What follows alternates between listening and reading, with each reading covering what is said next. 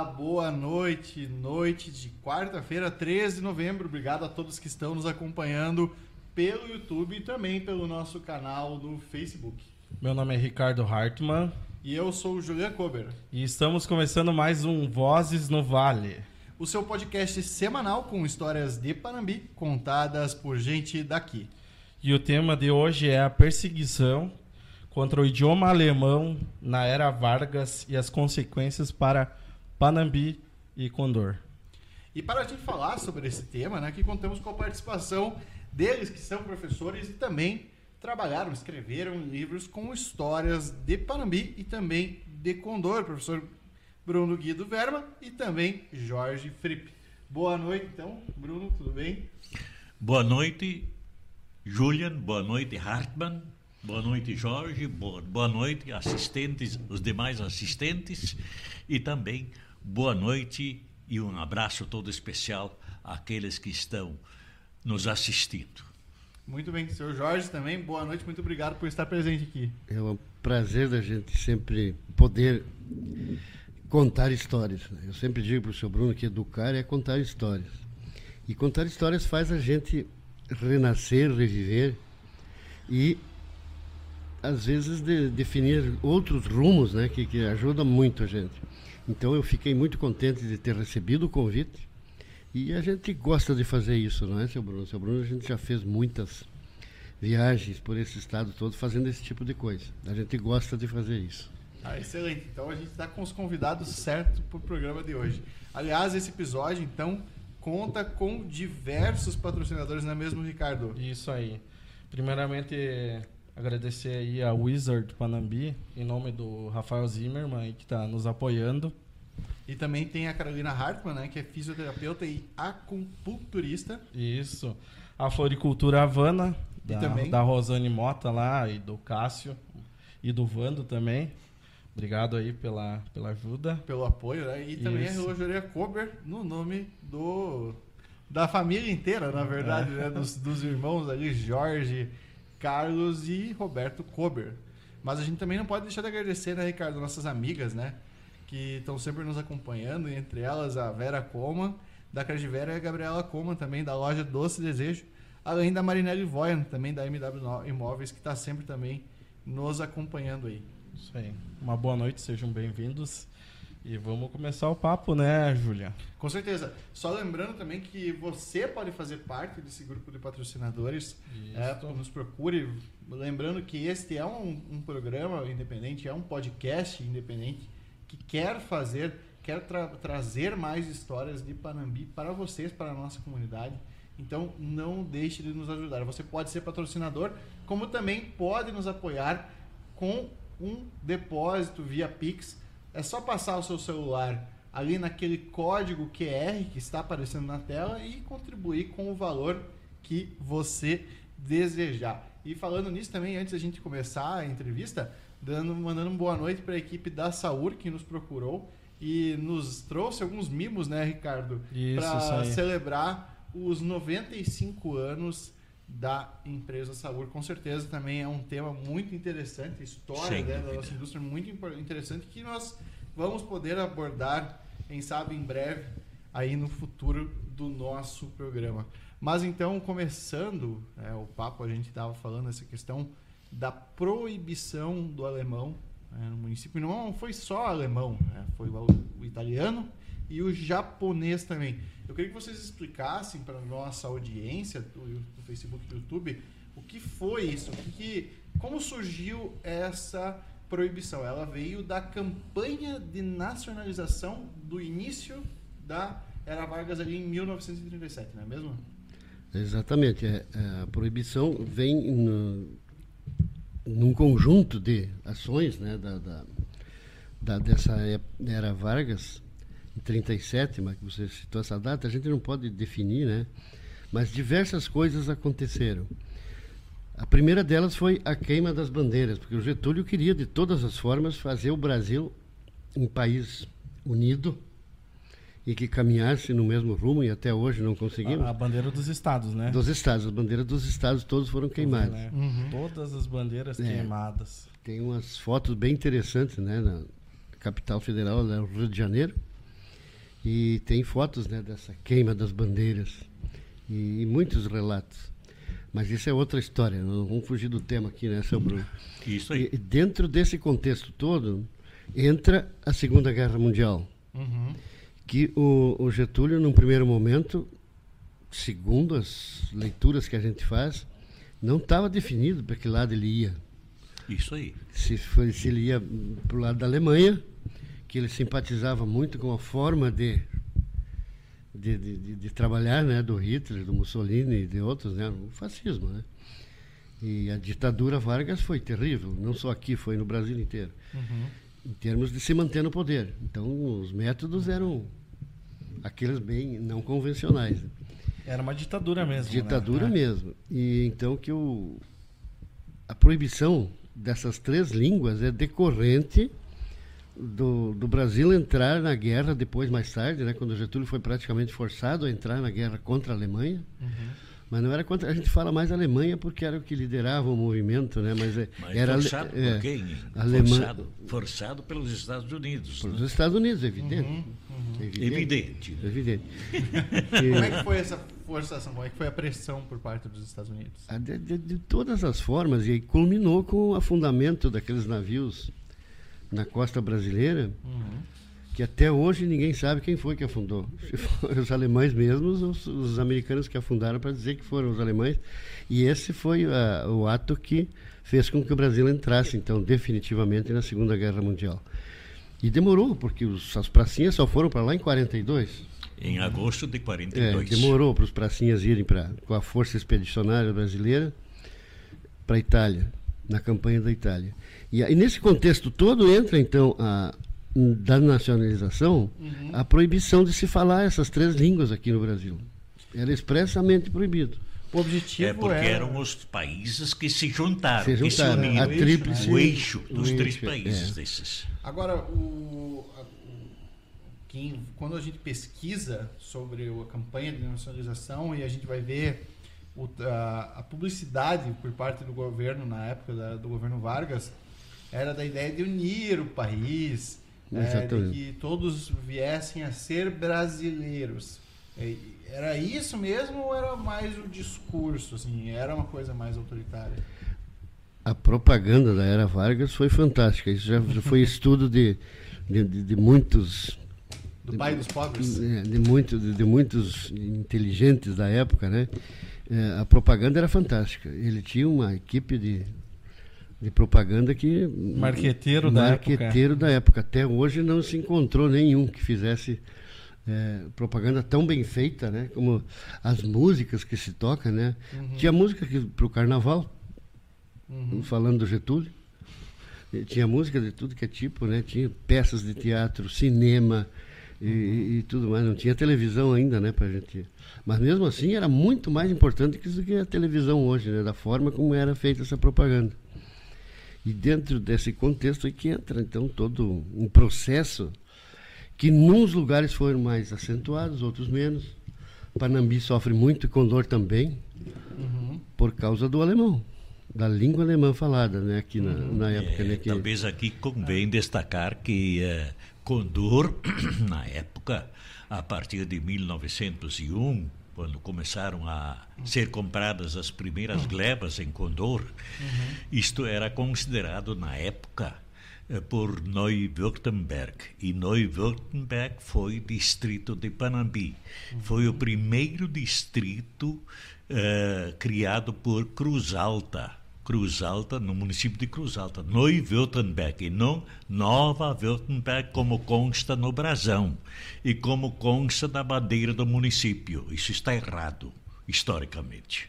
E desafiamos as autoridades já, tanto numa administração anterior como na atual, e ainda não conseguimos eh, penetrar o suficiente. Talvez agora, com o Käse, Käsekuchen, a, a coisa, o ego está mais amaciado. Talvez se consiga chegar mais perto desse sentido e se consiga êxito.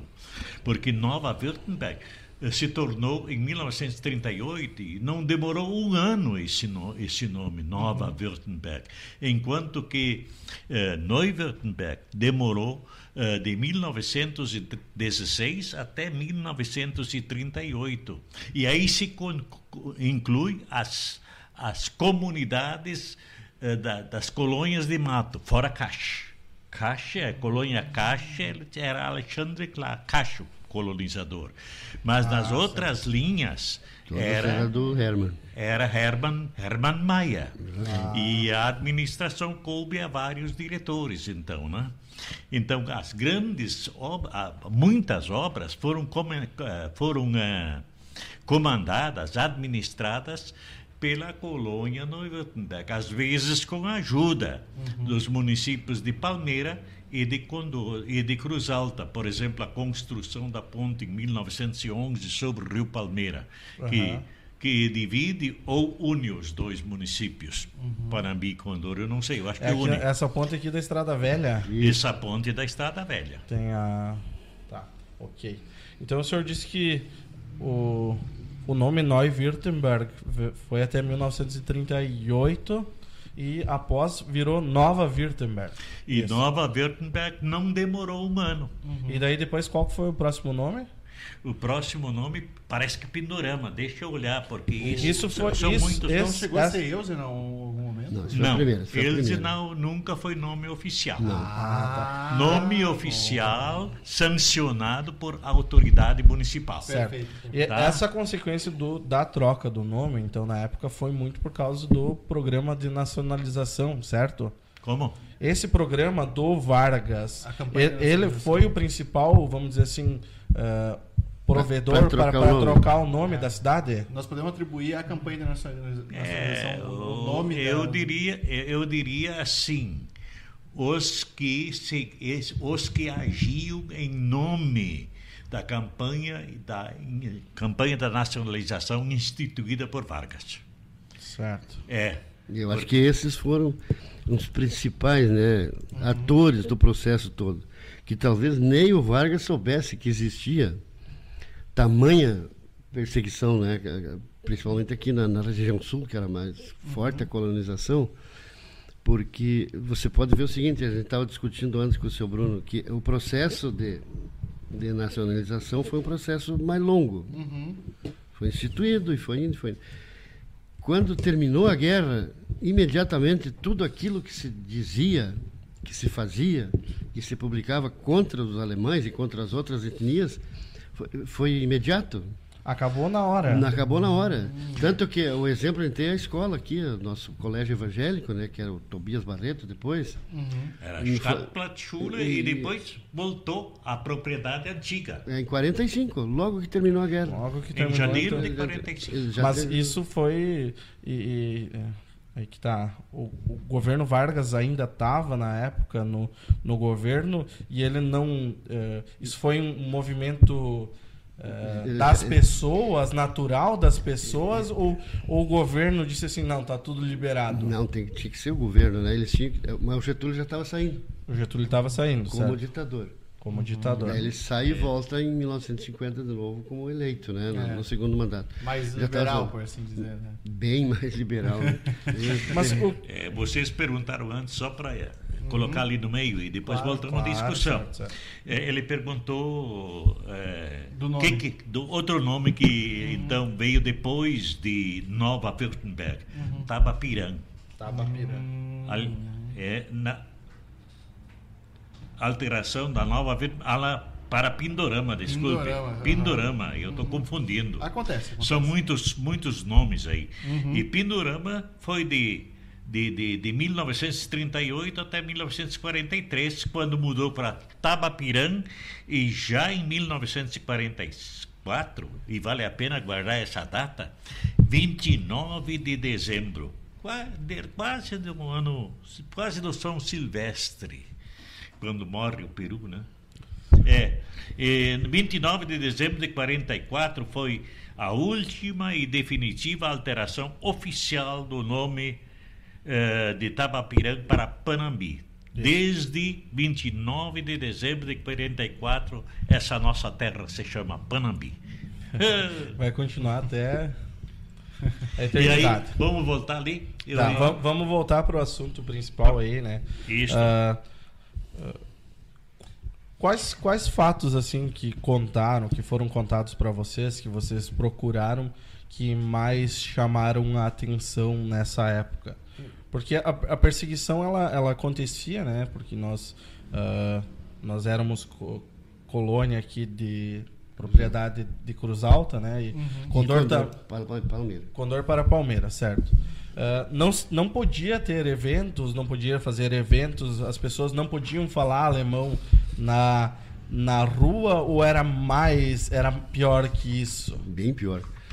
Bem pior, Bem pior. exatamente. Bem pior. Uma coisa que eu queria de- de- entender. Eu só gostaria de, de fazer uma delimitação geográfica, porque tem muitos fatos históricos que dependem disso e a gente se perde. Tá, vamos lá. Hermann Mayer fez a colônia Neu-Württemberg. Uhum. Aqui e Condor junto, era para ser uma coisa só. Isso. E eu não sei, o Rio Palmeiras sempre nos atrapalhou. Daí, no- no- depois virou, depois virou a colônia virou Panambi foi para Cruz Alta e e, Condor para Palmeiras. vê, um- Mas isso vem desde os tempos dos jesuítas. Você vê que, por exemplo, Condor, Condor não existia, mas a delimitação geográfica era pelo Rio Palmeira. Do, Até a Leivinha Palmeira. é, do, do rio- do Rio Palmeira para lá. ah, o pertencia- Palmeira era o, o- o- É, é, era o problema. Do, do- do Rio Palmeira para lá era da missão de Santo Ângelo. Do Rio Palmeira para cá era da missão de São João Batista. Uhum. Por isso São João Batista é o padroeiro aqui da, isso, isso aí. da, da- da cidade, né? Então isso sempre nos atrapalhou. E no momento da emancipação, depois que eu, acho que foi muito forte a, a perseguição, talvez mais forte até do que no tempo da guerra, no, no momento da emancipação de Panambi. Ali tem fatos terríveis, né, que Tá, aconteceram. vamos- vamos- Por quê? vamos- Porque Palmeira puxava Condor para lá. Uhum. E Panambi queria puxar Condor para cá. E aí foi. Daí- E, e quando Panambi colocou o, o seu Diti, seu Diti, um estrangeiro, como presidente da comi- Comissão Emancipacion- Emancipacionista. Tanto que Isso foi também. um desastre. O primeiro plebiscito de 49 foi uma coisa vergonhosa. Mas Condor até tinha, morto. votou. tinha 600 habitantes e votaram 2.300, não sei quantos, né? É, e daí que o Brizola veio e acabou com aquilo, né? E Tá, terminou. mas vo- voltando, voltando para o nosso assunto, então. O que eu queria entender, é, contextualizando o período em que a campanha da nacionalização. Uhum, tá. É, de não vamos fugir do ela- tema, é, tá certo. assim, eu queria co- contextualizar como é que era a situação em Panambi. Por exemplo, a, a gente tinha pessoas que já estavam na segunda geração de imigrantes que Isso. vieram da Alemanha, mas que tinham no idioma alemão ou italiano também, né? A única forma de se comunicar. Era, era a forma de se Não comunicar. tinha outra. O português não é, não é como Não. hoje, em que o a nossa língua principal é o português e que a gente vai aprendendo como complemento o alemão, o inglês, entre outros. O alemão, naquela época, era o principal idioma deles. Não tinha outro, mas olha, eles saíram com aquela. Desde a imigração, né? eles nunca tiveram outro contato né? com, com outra língua. A não A- a- ser- Às vezes casos esporádicos, né? Onde, esporádico durante a Segunda Guerra Isso. Mundial, quando a campanha da nacionalização forçou as escolas, né, e também as- a nossa igreja, pelo menos a minha, ah, e certamente das outras igrejas aconteceu a mesma coisa, forçou para colocar gente que soubesse trabalhar na língua portuguesa. E Cruz Alta se encarregou disso, de, de, de, de, para não deixar as escolas fechadas, se encarregou de co- colocar professor, professores municipais. Coitado das crianças que às vezes não sabiam falar nada em português. E agora, de repente, uma professora que não sabia falar nada em alemão. Pois é. E daí a- a- a- o relacionamento professor-aluno deve ter sido complicadíssimo. Né? E foi. Compli- E foi. Menos o caso do burro que o senhor contou antes aqui. Ah, sim. Como é que é? Mas o, um cara pegou um, um colono lá falando, brigando com o burro dele que não queria andar, falando em alemão, né? Daí foram prenderam ele, né? Ele justificou. Mas eles não entendem outra língua, eles só entendem. Foi o nosso, o nosso parente, o meu parente Adolfo Wertz. O saudoso Adolfo Wertz, foi lá pre- de Rincão Fundo. Ele que era carroceiro e transportava lei- leite até a firma Prante. É, lá na esquina Prante, aliás, uma lei municipal está entrando agora, denominando oficialmente essa esquina de esquina Prante. Tomara que passe. Certo. Continuando então o nosso, nosso assunto. Uh, era rígido, né? Na época era muito rígido a questão de não, não podia falar em público, não podia. Nem não... escondido, não podia. Se eles pegassem. Tá, mas e, eu, eu contei a história de um Lintner lá de Condor que cuidava a usina lá do, do Rio Alegre, que ele montou uma galena. A galena era um aparelho antigo de rádio feito em casa, mas muito potente. E ele escutava as notícias da Alemanha. E lá alguém ouviu ele e denunciou. Isso lá, lá no interior? Lá, lá no interior. Eu me lembro da história do meu tio, né? Porque o filho uhum. dele depois casou com a minha tia. E foi trazido né, uma corda no pescoço desde o Rio Alegre até a sede do município ali para prestar, prestar depoimento. Né? Isso, o senhor Rodolfo, que foi vice-prefeito de Condor depois, mais tarde. Então, histórias assim, nas salas de aula, né? Tinham espiões cuidando por volta da escola, ver como é que se falava. Exato. E espiões, espiões. É, se escondendo da, debaixo das casas é, para tentar ouvir aí. Se alguém falava alemão. Se alguém falava alemão ou escutava rádio. E eles, os, os descendentes de alemães e alguns alemães natos, eles se às vezes reuniam escondidos, em secreto, em pequenos grupos, escutando uh, a rádio da Alemanha as notícias da Alemanha referente à guerra. E aí aconteceu alguma coisa bem engraçada também em Assis Brasil. Os caras notaram que tinham debaixo do assoalho, que não era porão porque era aberto, né? Uhum. Aí tinha alguém espiando, espiando eles. E aí eles estavam tomando o chimarrão, esquentavam um pouco mais mais a água e como o assoalho tinha várias frestas, eles ah, ah, aproveitaram para dar um banho nele. Não tem água quente. Agora, eu queria entender por, por que, que levava as pessoas a, a, fazer isso, se esconder debaixo da casa, se virar espião.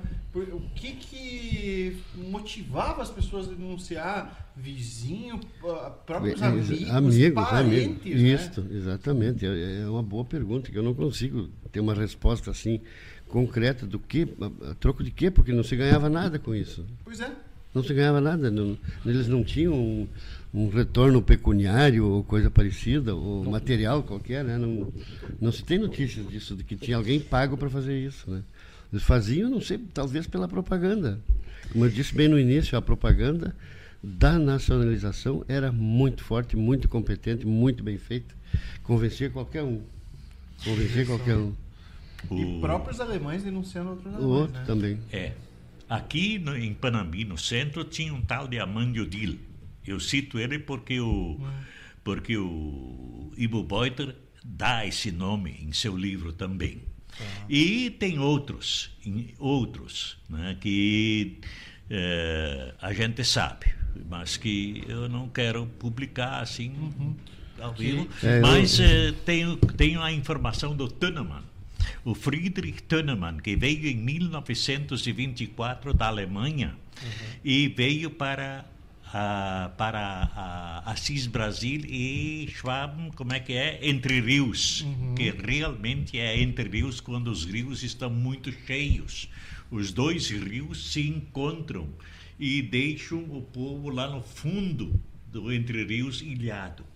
Oh. Isso aconteceu algumas vezes. Aqui neste livro aproveito aí isso está escrito de maneira bem clara e até mostra um senhor caminhando nas águas.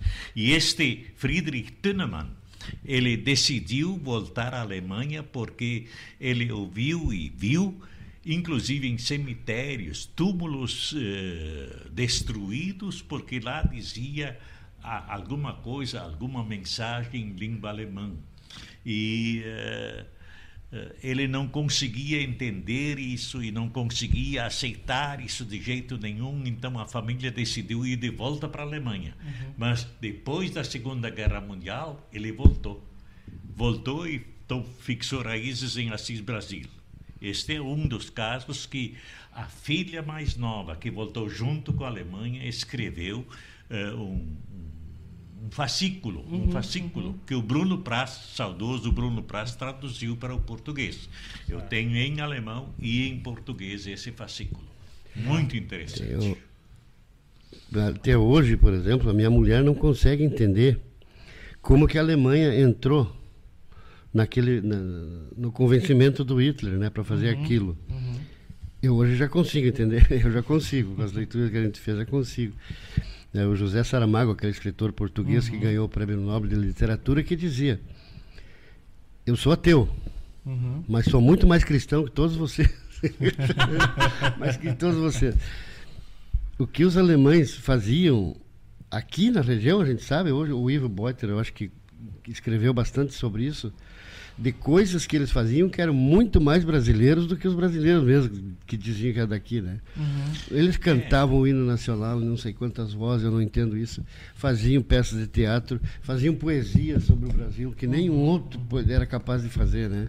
Tamanho, eles amavam isso aqui, eles gostavam disso aqui. Então a gente não entende por que, que houve aquela. O meu tio, por exemplo, quando trouxeram ele lá do,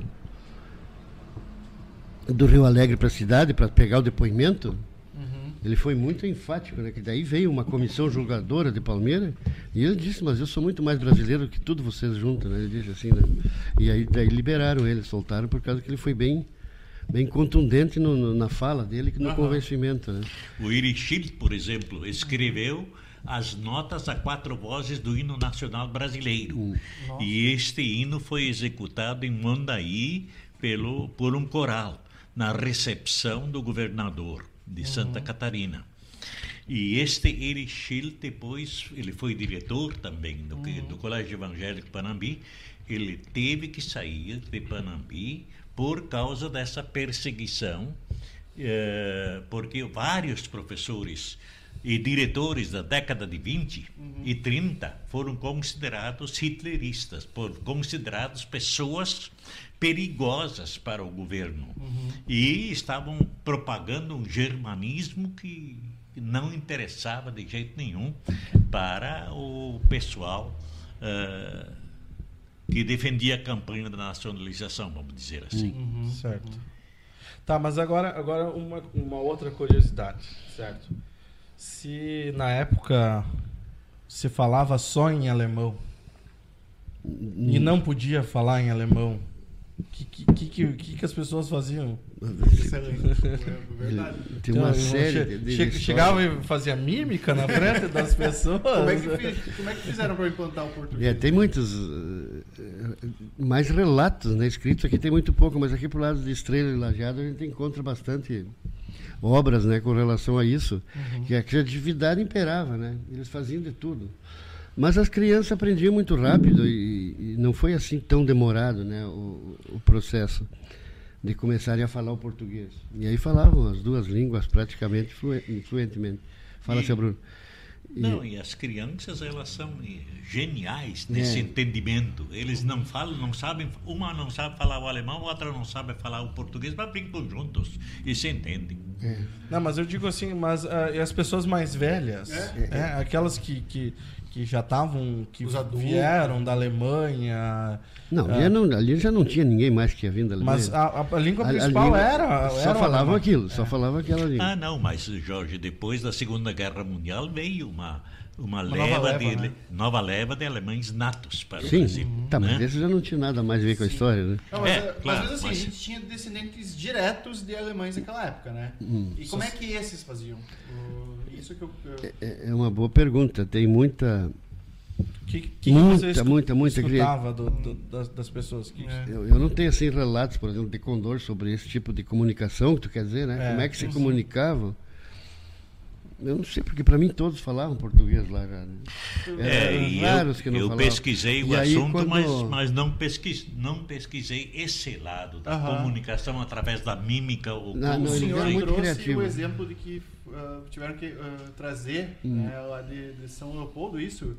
É, eu trouxe o exemplo que a igreja evangélica uhum. de confissão luterana ela teve que trazer pastores de, do Instituto Pré-Teológico, aliás, estudantes que uhum. estavam foram rapidamente preparados para a igreja evangélica de confissão luterana uhum. para assumir funções pastorais uhum. e tinham que ser pessoas nascidas no Brasil e que dominavam o português. Só que o problema, às vezes, depois foi que, inclusive, aconteciam bênçãos matrimoniais e o casal não entendia nada. Mas, eh, talvez, certamente pela mímica, os estudantes, o Arno Tria, parece que Arno Tria foi um deles, ele, pela mímica, teve que fazer-se entender ou conversar antes meio, lá sei eu onde, é, conversar em alemão, porque eles dominavam também a língua alemã. Houve um Röpke, houve um Tria e houve mais um terceiro. Né? E assim também é, deve ter sido para os alunos, porque os alunos tinham oito escolas alemãs. Uhum oito escolas alemãs que estavam sob a coordenação da colônia Neuwürttemberg no início, e depois houve uma associação, né? mas eh, oito delas eh, estavam radicadas em, em, em localidades de colônia alemã mesmo. E o governo não colocou outras escolas lá. Uhum. Era só aquela escola. Né? Então, eles tinham essa opção para serem escolarizados. E em duas escolas o professor podia permanecer, seis uhum. não. Seis foram preenchidas com, com uh, professores de, dos municípios. Uhum. E aí, uh, em Assis Brasil, veio um de Cruz Alta e nos outros lugares, só dois casos. Em Ocearu podia permanecer o mesmo professor, que foi o Jürgen Guilherme Junge, Jürgen Wilhelm Junge, na Lauri Britsky, o sogro do, do Lauri Britsky. Ah, é? Olha o só. sogro do Lauri Britsky. A Gila, a Gisela, o pai da Gisela, né? Uhum. Ele era professor. E o outro foi o pai da Nelsi Ratman, Nelsi, Nelsi Plaud, Werner Plaud, que era professor na linha Ramada, uhum. na escola da linha Ramada, criada em 1921. E aí, então, nestas duas escolas, os professores podiam, essas podiam continuar funcionando como antes, com os mesmos professores. Até hoje eu não, não entendo, por exemplo, não entendo, não, não procurei saber também, né, que eu comecei estudando numa escola sinodal lá em Condor. Uhum. Sim, o senhor falou sexta escola série. sinodal, até a quinta série. Até a quinta. E, e lá não tinha, por exemplo, no currículo a língua alemã. Olha só. Não tinha. E depois, quando a gente veio para o ginásio aqui, todo, todo o tempo no ginásio que a língua alemã era obrigatória. E sabe que hoje não tem mais? Hum. É, é tem alemão por quem quer se inscrever se por grupos de interesse. Isso. Isso mesmo. Ah, é, por grupos de interesse, mas a, a, disciplina no currículo, na grade curricular, não tem mais. É Isto foi um passo que eh, foi um retrocesso nos relacionamentos com a Alemanha que tanto fez pela escola. Pela escola. Desculpe, Colégio Evangélico Panambi. o seu prazo morreu com uma frustração.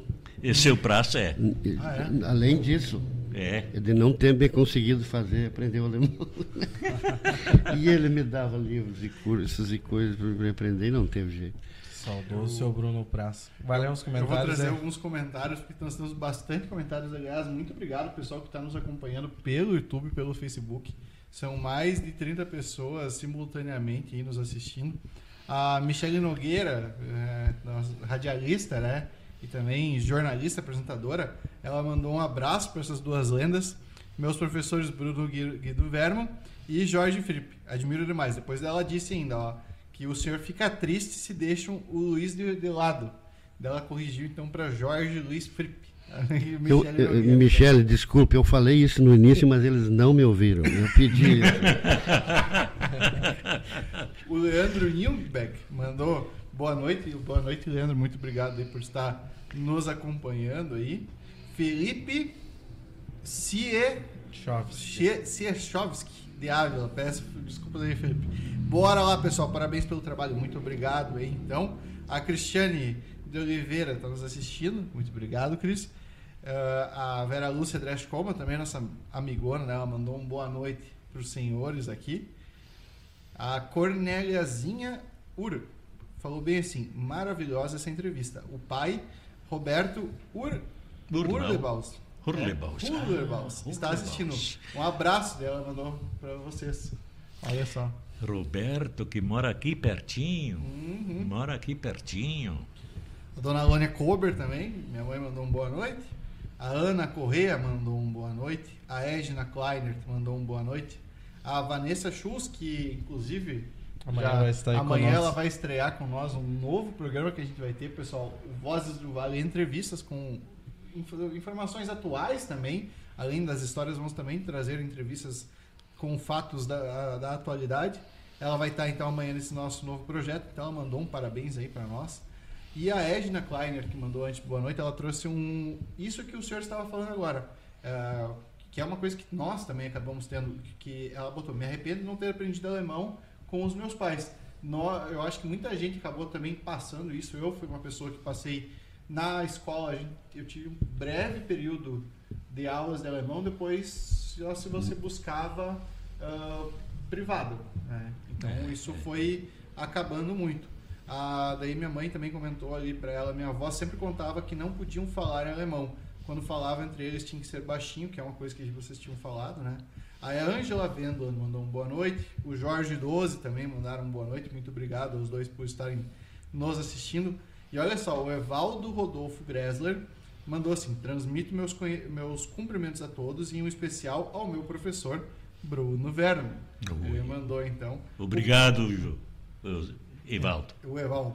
O Paulo Fornel e sua esposa Isolde, que estavam aí no segundo episódio, mandaram também um boa noite. A Maria de Lourdes So- Sonego, a gringa, mandou umas palmas.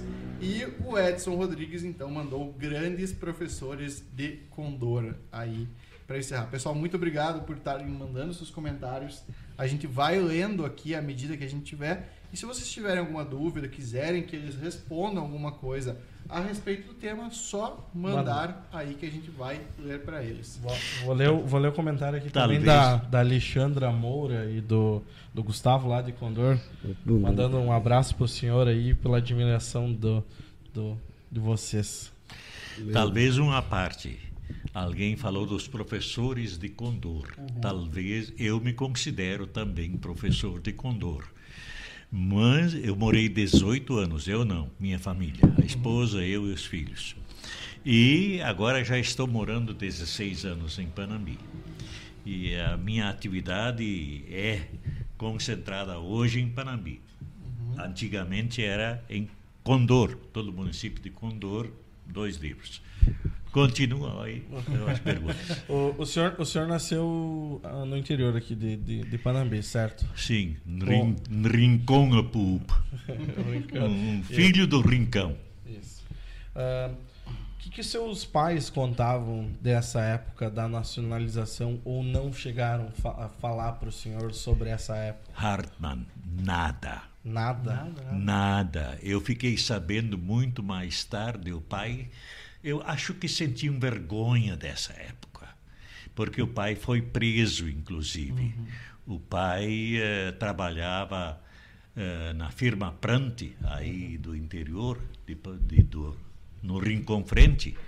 E lá ele foi pego conversando com alguém em língua alemã. E por isso ele pernoitou uma noite na cadeia uma noite na cadeia. Aliás, um pastor, este pastor eh, Simon, Alfred Simon, ele esteve aqui de 1945 até 1955, ele esteve também preso. E ele pôde ser visitado, pôde receber uma vez por mês eh, pela esposa, acompanhado de um dos quatro filhos. Ele foi pastor em, primeiro em Pelotas, né? E aí ele foi preso e daí ele inclusive teve que eh, se, se esconder ou ser escondido, lá sei eu, eh, foi lá para Capivara. interior do, de Ivotina, no, na minha época. E uh, isto, aliás, na época daquele tempo, era interior de Estância Velha. Uhum. E lá ela trabalhava com líderes assim de, de, de, de pequenas. Criava galinhas, porcos, le, vaca leiteira e algumas coisas assim. E ele trabalhava um pouco com uh, medicina caseira. E o Praz contou uma que o pai foi salvo pelo, pelo, pelo Simon porque ele tinha Darmverschlingung.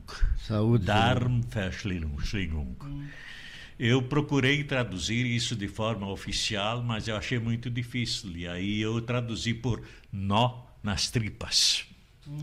E ele resolveu o problema do pai, porque de lá da Capivara até São Leopoldo, até um, uma, uma ajuda médica, um era muito, muito longe de carroça, carroça, porque carro não tinha na época à disposição assim. Então ele mandou subir numa escada e pendurar, firmar os dois pés numa parte em cima na escada e pendurar o corpo para baixo e dar uns soquinhos. E as tripas diz que voltaram para o lugar Nossa. e ele não morreu. Tu vê, né? É, mas isso é uma história à parte. Uhum. Isso não faz parte da. É, faz, é uma parte. Mas eh, vocês mas... ouviam muitos relatos. Depois, à medida que vocês foram fazendo as pesquisas de hum. vocês, né, para os livros, para poder. O que, que vocês ouviram assim que chamaram muito a atenção de vocês, dos relatos? Assim, quais foram os que mais chocaram? Eu, para mim, morador de Condor e ouvindo as histórias do meu pai, né? meu pai foi o maior contador de histórias que eu conheci. Uhum. Não fechava a boca nunca. E aqui em Panambi eu não sei, o Bruno, se chegou a ver assassinatos nessa época, que lá em Condor teve. Teve assassinatos, né? Aí uns diziam que era questão política, que era questão não sei o quê, né? Mas é, tinha um tal de Capitão Chico que mandava ali e tinha os asseclas dele né? por Condor e pelo interior também, esses espiões ele tinha distribuído por toda parte lá. E ele tinha uma desavença muito forte com o Fridolino Schiller Fridolino Schiller, Schiller. Era parente.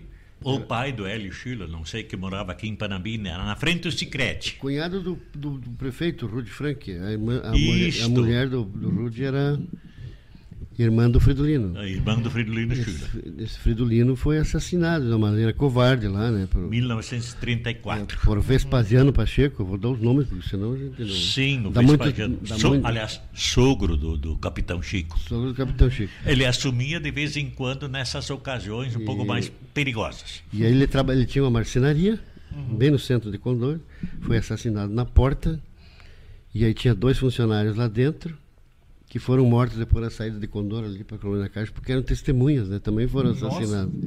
É, foi, era assim, mais ou menos, que acontecia.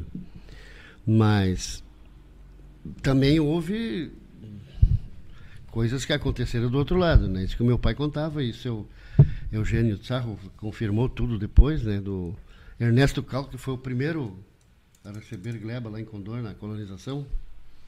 Hum. Ernesto Cal.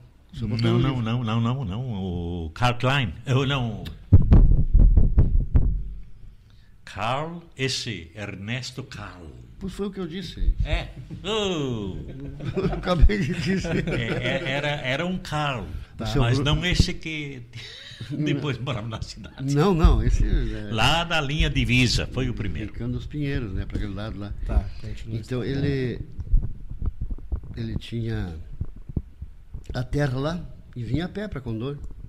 E um desses asseclas do, do capitão Chico judiava muito do, do, dos alemães, eles gostavam de passar, por exemplo, a cavalo, um desses aí, surrar um alemão, assim, por nada. Surravam por nada. E ele passou e deu um relhaço no Ernesto Cal, né, e cruzou para lá dando risada, e voltou de lá e deu outro. E na terceira, o Ernesto Cal tinha uma parabelazinha, certo? Trouxe da Alemanha desse tamanho, assim. Ele tirou do bolso e deu bem no meio da testa. Nossa. Ele teve que se esconder muito tempo. De, de, de, nesse meio tempo, isso eu coloquei no meu livro. É, o capitão o, lá de Palmeira, o coronel, mandou quatro pessoas para matarem o Ernesto Cal. E Ernesto Carl, isto. Eu entendi Kaufmann antes.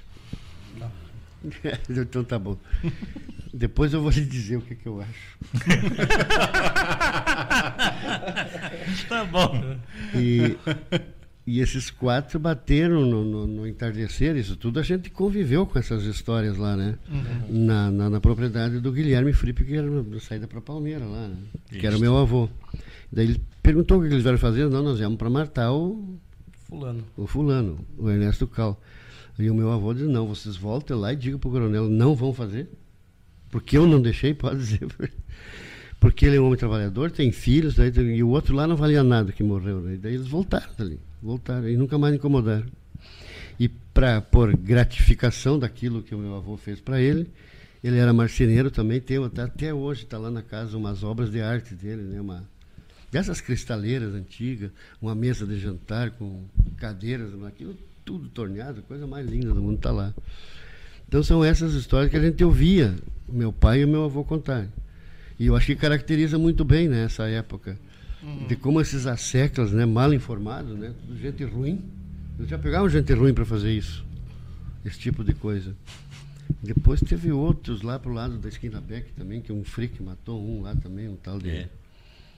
Agora esqueci do nome desse outro bandido aí também, mas que era desses cupinchos do, dos coronéis da época, né? Os coronéis tinham todo o poder na mão, uhum, praticamente, uhum. porque eles ganhavam vastas extensões de terra para poder manter a ordem e o poder do, do Borges na época ali. Né? O que eu queria entender. Que, que, que, talvez assim, não sei se tem muito a ver com a. Com, com, com, com a campanha da Com a campanha da nacionalização. Uhum. Era, eram pessoas que estavam ali para manter o poder uhum. e que coincidiu com essa época. E de, de judiar os alemães. Né? Os alemães que, que pagavam o pato. O, o, que eu queria entender também, a partir do relato, dos relatos que vocês puderam colher ao longo de todo esse tempo né, de trabalho de vocês, é, como, é que, como é que era a punição? Como é que acontecia? A pessoa uh, que, até que pena que ela podia receber, ela poderia ser presa por muito tempo. E, por exemplo, se a pessoa era denunciada e presa, para onde que ela era levada aqui em Panambi ou em Condor e o, quem é que era responsável por colher os depoimentos e decidir se essa pessoa seria presa ou não? Sabe o que, que vocês é, puderam é, apurar a partir de... Uns mais, outros menos tempo, né? Seu é. Bruno, uns ficavam mais tempo. É, que nem o caso do, do, do próprio pai do seu Bruno e também do, do, do leiteiro, né? É. Então, uns ficavam mais tempo. Uhum. Tem histórias, né, que você vê, não daqui, da região, né, mas... Mas Condor, por exemplo, o capitão tinha uma cadeia lá, de, construída de, de, de, tijolo, com grade na frente. Aí deixavam dois, três dias lá, né, até prometer que não iam falar alemão mais. Uhum. Depois soltavam. Então não via assim nada assim muito grave assim nesse sentido, mas era mais para tu controle, era mais uma medida de controlar de... e causar medo do que realmente medo. punir. E, e, talvez os caras que faziam esse tipo de coisa, né, os asseclas desses, do, do capitão e de outros ali, nem sabiam o que, que era colonização, nem sabia se existia guerra, eu acho. Nem sabia.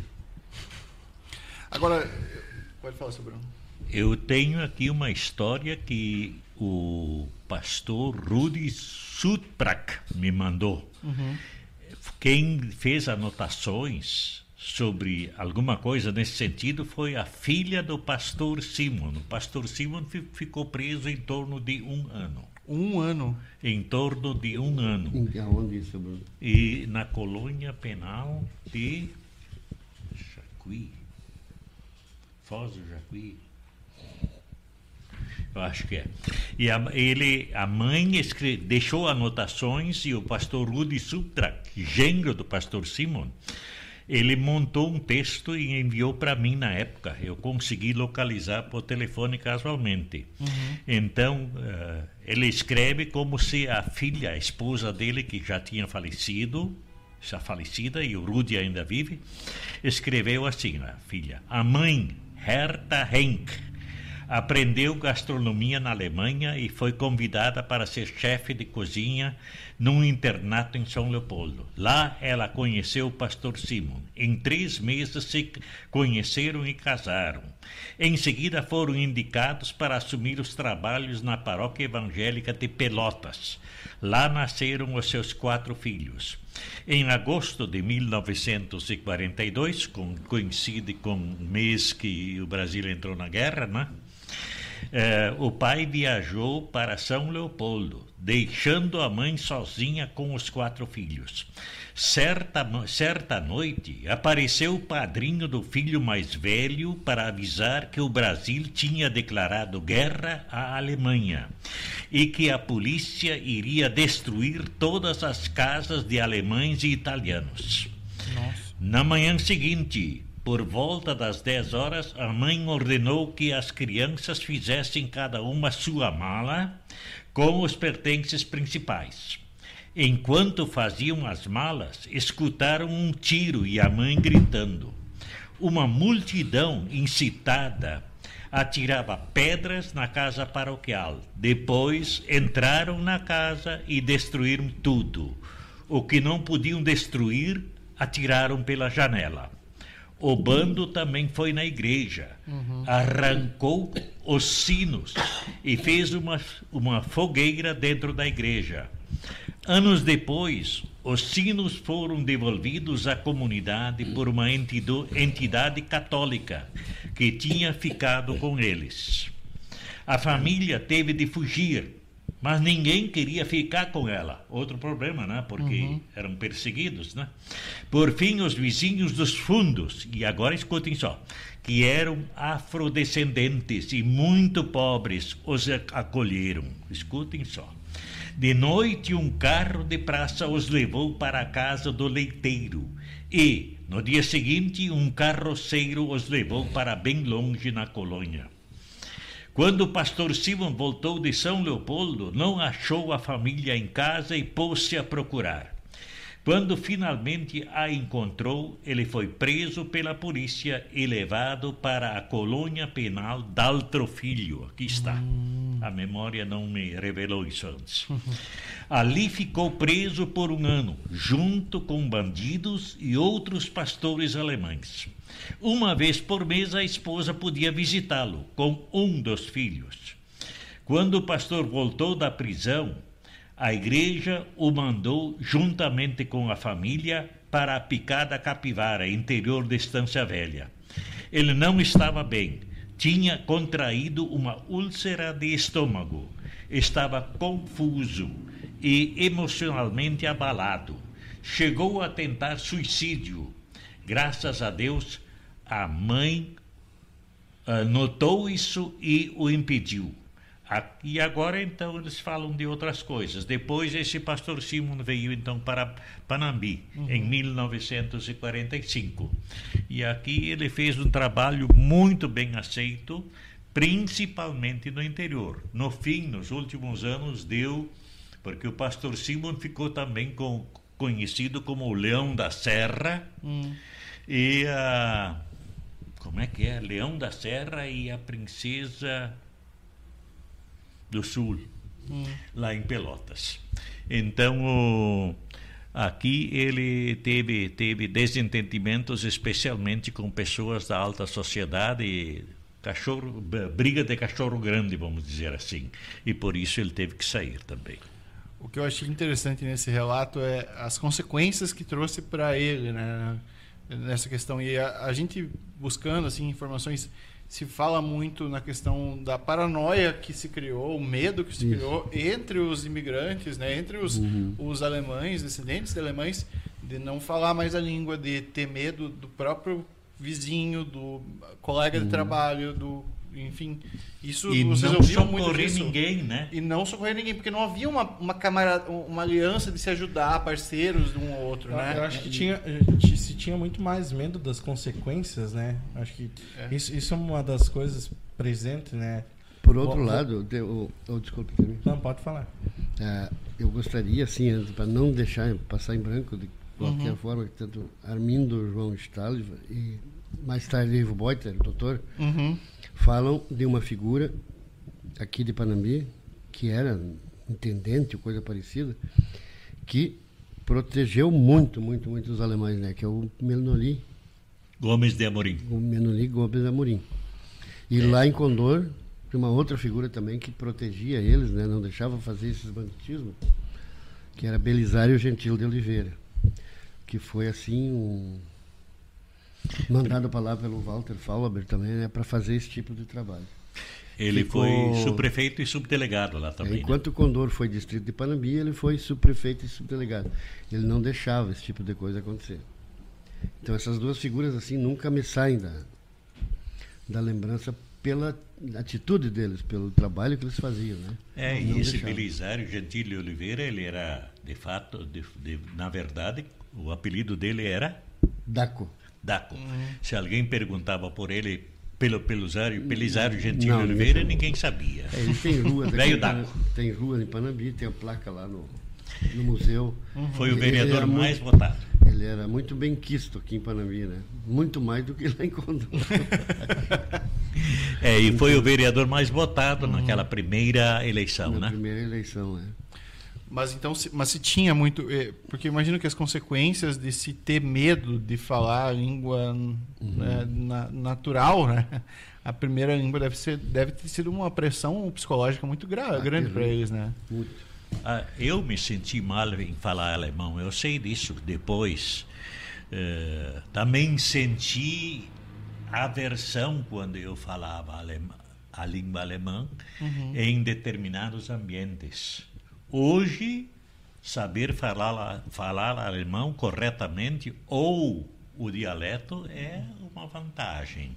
É uma coisa boa hoje. Eu acho que a grande maioria entende assim. Mas naquela época não. Era a gente se sentia um pouco envergonhado. E eu não sabia falar bem o português até os 18 anos. Eu aprendi a falar de, o português mais a partir dos 18 anos. Meu português tem 18 anos a menos, de 76. 58 anos tem o meu português. Ah, uma pergunta, senhor Jorge. Hum. Terminou, terminou a guerra, em 1945. O governo então desistiu do plano de ele desistiu do plano de nacionalização. O Vargas desistiu ou Não, o Vargas saiu. o Vargas saiu, Ele certo? entrou, é. Mas esse tudo, todo esse plano foi foi junto com o Vargas?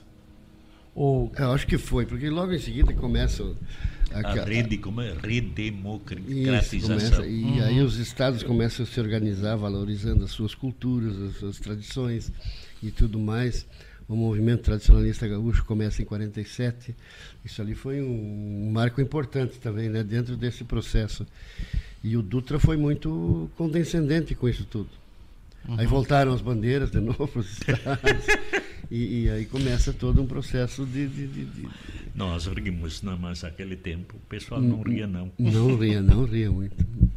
Mas mesmo assim tinha muitos casos engraçados. que- E, e fatos a posteriori, de- de- depois que terminou essa, vamos dizer, essa. Foi uma. Sei lá, não, não dá pra se dizer festa, né? Porque não era uma festa, Hum. mas foi. Foi. um- não sei se foi um equívoco também do próprio Vargas. Ah, como é que. Como é que o. O pessoal aceitou isso depois para o Vargas voltar para o poder? Ou não era algo. ah, como é que eu vou te explicar? não era algo que vinha do Vargas que as pessoas não que as pessoas viam que não era do Vargas É que, em primeiro lugar, o Vargas, ele é gaúcho, né? De São Borja. Sim. Foi, disse que foi muito bom governador aqui, era presidente, não era governador. Mas depois ele centraliza tudo no Rio de Janeiro, Uhum. que ele foi eleito deputado federal pelo Rio de Janeiro, naquele período ali que ele ficou fora do- da presidência. E a história do, do- do Getúlio, para você entender, é muito complicado. Acho que até hoje ninguém entendeu direito quais eram as posições dele. E, assim, muito dúbio, dúbio Uhum, né, em, tudo, em todas as atitudes dele. Porque ele Tanto teve que ele- fases diferentes, né? Muito diferentes, A né? história dele com relação a, a Olga Benário, né? não com relação ao Prestes, porque era adversário, inimigo político dele. Aí tudo bem, fizesse o que quisesse fazer. Aí entra a história da, da coluna Prestes. Mas com a Olga também era outra coisa que jamais ele poderia ter feito aquilo. Né? Aquilo é um- é um banditismo assim que não, historicamente nunca vai ser aceito nunca vai ser aceito, né? Uhum. Eu conversei muito com pessoas lá de Palmeira, pena que todos já morreram, né, seu Bruno? É, É, O Mozart Pereira Soares foi um, foi um guru meu. Eu fui, quer dizer, foi um mestre pra gente, né? O provisório, o provisório, a história do provisório é é, é- é bem engraçada também, mas muito me ensinou.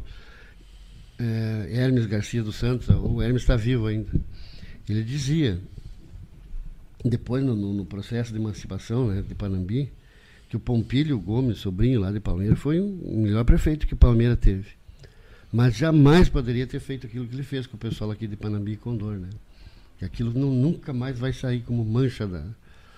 E da, foi da... uma mancha negra mas, na mas, história aí, de aí, Panambi. Aí, sim, Podem mancha, trazer, mancha, explicar um pouco mais. Mancha negra.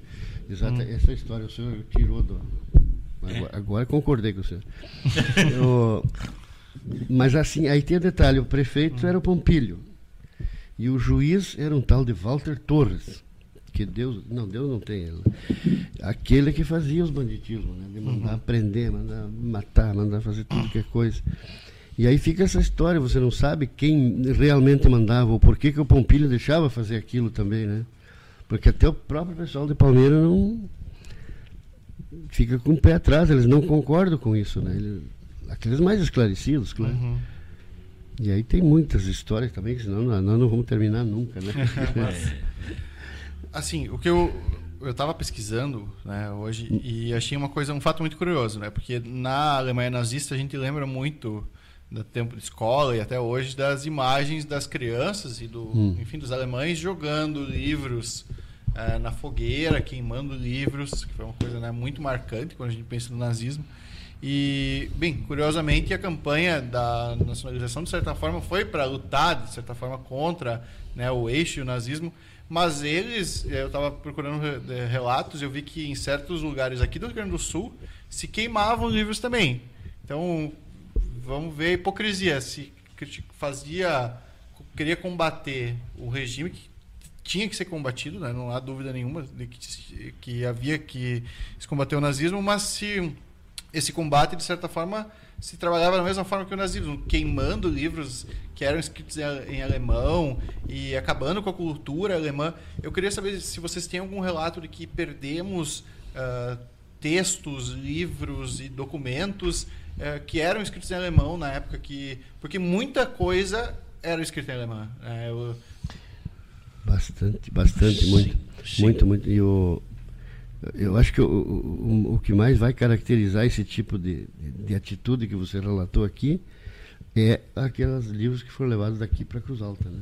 Foram, foram roubados é, daqui, né? Foram é, roubados. É, e, e um... inclusive aqui o pastor pastor Strootman, que uhum. esteve em Panambi desde 1933 até 1942, ele teve que sair ele não tinha mais ambiente para continuar a exercer o pastorado. Então, aquela vez, a ISLB se chama, a ISLB, entre aspas, se chamava Sínodo Rio Grandense. E entre aspas, porque existiam no Brasil lá fora outros sínodos evangélicos, que depois se uniram e formaram a ISLB. Eh, mas eh, o pastor Leopold Strootman, segundo eu tenho pesquisei, está no livro, nesse livro, a comunidade evangélica em Assis Brasil, ele foi surpreendido, esse pastor, pela autoridade policial doutrinando num chalé cedido para esse fim pelo comerciante Willy Dietrich. Uhum. Ah, pai do Edgar, pai do ex-prefeito Hermann, pai do, do Otto Dietrich e não sei de quem mais, né? Lá na atual linha Ceru. Diz ali, foi, diz na, na, no livro A Quinta Coluna no Brasil, a conspiração nazi no Rio Grande do Sul, de autoria do Tenente Coronel Aurélio da Silva Pi, uhum. chefe de polícia do Rio Grande do Sul. E diz aí que um grupo de 15 crianças ele encontrou lá, estava doutrinando, de idade variável entre 11 e 14 anos, todas brasileiras, embora filhas de pais de origem teuta. Segundo Pi, foram recolhidos 13 exemplares do livro Religionsbuch für Evangel evangelischen Schulen in Brasilien, livro para ensino religioso no Brasil, e igual número do Gesangbuch für Evangelische Kirche in Württemberg, hino para o inário da Igreja Evangélica em Württemberg, e cadernos com apontamentos em alemão. E aí a, a autoridade policial decide, dissolveu aquela aula de uhum. ensino confirmatório do pastor, exigiu um documento comprobatório que uh, desse, que tinha dado esse direito de dar essas aulas e esse documento ele conseguiu arranjar, ele conseguiu apresentar em alguns momentos depois, mas ele foi levado a ele foi levado para a delegacia de polícia. Então, um outro policial levou o cavalo, porque o, os pastores na época uh, iam a cavalo ou depois também a charrete. Então, uh, de repente, um policial chegou com o cavalo do pastor na casa pastoral, onde estava a esposa Írica esperando. Uhum. Foi um susto tremendo um susto tremendo. E agora? Não, o, ela, ele informou que o Strootman estaria na delegacia e, e é, enquanto que é, a autoridade policial levou Strootman, o pastor Strootman, para a delegacia, o presidente da comunidade daqui, Leopoldo Repp, também já foi para lá. E Leopoldo Repp foi uma pessoa parece que bastante influente. Ele conseguiu convencer a autoridade policial a tal ponto que ela pediu desculpas depois. Desculpas depois e liberou o pastor Strutman, Strutman, mas tempos depois ele teve que ir para Cruz Alta. Lá ele tinha que ficar à disposição eh, da autoridade para ser interrogado ele disse a Erika Strootman escreveu da Alemanha depois, que eles já foram para a Alemanha, eles foram a partir de 1952 para a Alemanha. E de lá ela mandou uma, um histórico sobre a vida uh, a história de vida do pastor, do, do marido dela aqui em Panambi, uhum. e uh, a história pastoral, a história do exercício das funções pastorais. Então ela diz que uh, ele ficou à disposição, mas num hotel, num, não numa numa prisão. Isto ela mesma escreve. Ah, num hotel. Leopoldo Rep Leopoldo Rep. Uhum. Eu fiz essa palestra aqui no, na Legião Evangélica tempos atrás, uhum. e aí um levantou o dedo que era o bisavô, não sei o que, era parente dele. Uhum. Né? Ele, ele se alegrou que essa informação tinha vindo né? e que foi um parente dele que ajudou tanto. E esse Leopoldo Rep foi também o responsável para trazer o, esse tal de Leopold Strootman para cá. Uhum. Mas isso já é fora da campanha da nacionalização. Uhum. Vamos lá. Tranquilo, tranquilo. Não, mas eu tenho que mas é fazer é importante. um, Pode, um parênteses aqui com o seu Bruno Salve. Não posso perder a oportunidade. Quando o senhor fez o papel aquele do pastor no, naquele, naquela saga que nós montamos lá em Condor, que pastor era aquele? Que o senhor ia a cavalo, você lembra? É, só ia a cavalo? Não, o senhor fazia os batizados, os casamentos, e ele entrava no, em cena a cavalo, o seu Bruno. Que pastor era aquele? Era, era um Strutman, e antes disso eu, conhe, eu conheço só quatro bem, porque eu pesquisei sobre quatro. O Ramminger, que esteve aqui, o Karl Ramminger, Karl Friedrich Hermann Ramminger. Ele fez uh, duas décadas de, de, de, trabalho evangelístico na China. Lá ele teve que aprender a, a, a língua chinesa. Ele tentou estudar e trabalhar lá. Aliás, ele já tentou isso na própria Alemanha porque onde ele se formou como missionário luterano. E depois ele foi para a China. Então, quando ele veio a segunda vez de volta, teve a Primeira Guerra Mundial. E aí havia problemas para ir de volta. E ele tinha que deixar os filhos todos na Alemanha, sob a guarda de alguém. Por isso ele não quis voltar para a China. Na primeira vez, as primeiras férias, ele voltou com um filho e deixou outros dois na, na Alemanha junto com parentes. Então, alguns filhos aí conheceram os pais só depois de maiores, já melhor, né? E este pastor Karl Ramminger, ele descreve sua ida para para Xingu, por exemplo, para Xingu, Novo Xingu, uh, a cavalo. Três dias de ida, três dias de volta. E pa, para lá dar culto, para lá realizar batismos, para lá realizar casamentos e confirmações, e dar santas ceias e visitas domiciliares, e principalmente para pessoas doentes. Vejam, três dias a cavalo de ida e três dias de volta. Na primeira vez ele levou alguém para mostrar o caminho. E assim ele se transferiu depois através de uma carreta uhum. eh, para Porto Feliz. Porto Feliz, hoje Mondaí. E aí ele também, vários dias a caminho para chegar até lá, e lá se embrenhou no mato. Ele saiu daqui, ele queria ser pastor não remunerado, ele não queria ser empregado da igreja. Ele entendeu que, ah, que ah, o trabalho pastoral deveria ser um trabalho. Eh, ele não devia receber por isso salário para a prestação desses serviços o, o salário dele, a subsistência dele deveria vir de uma outra fonte. E por isso ele co comprou uma colônia no interior de, de, de Mondaí, que era uma colônia nova. Aliás, o, o Hermann Faulhaber foi lá o primeiro diretor da colonização de lá.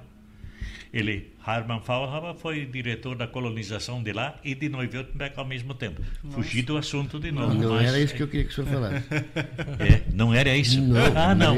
Ah, então era do, do, do, do, do Leopold Strothmann quando ele chegava, por exemplo, a Santa Bárbara uhum. e as pessoas consideravam isso quando o pastor estava presente algo muito interessante e festivo. É, a gente montou um, uma peça de teatro lá em Condor.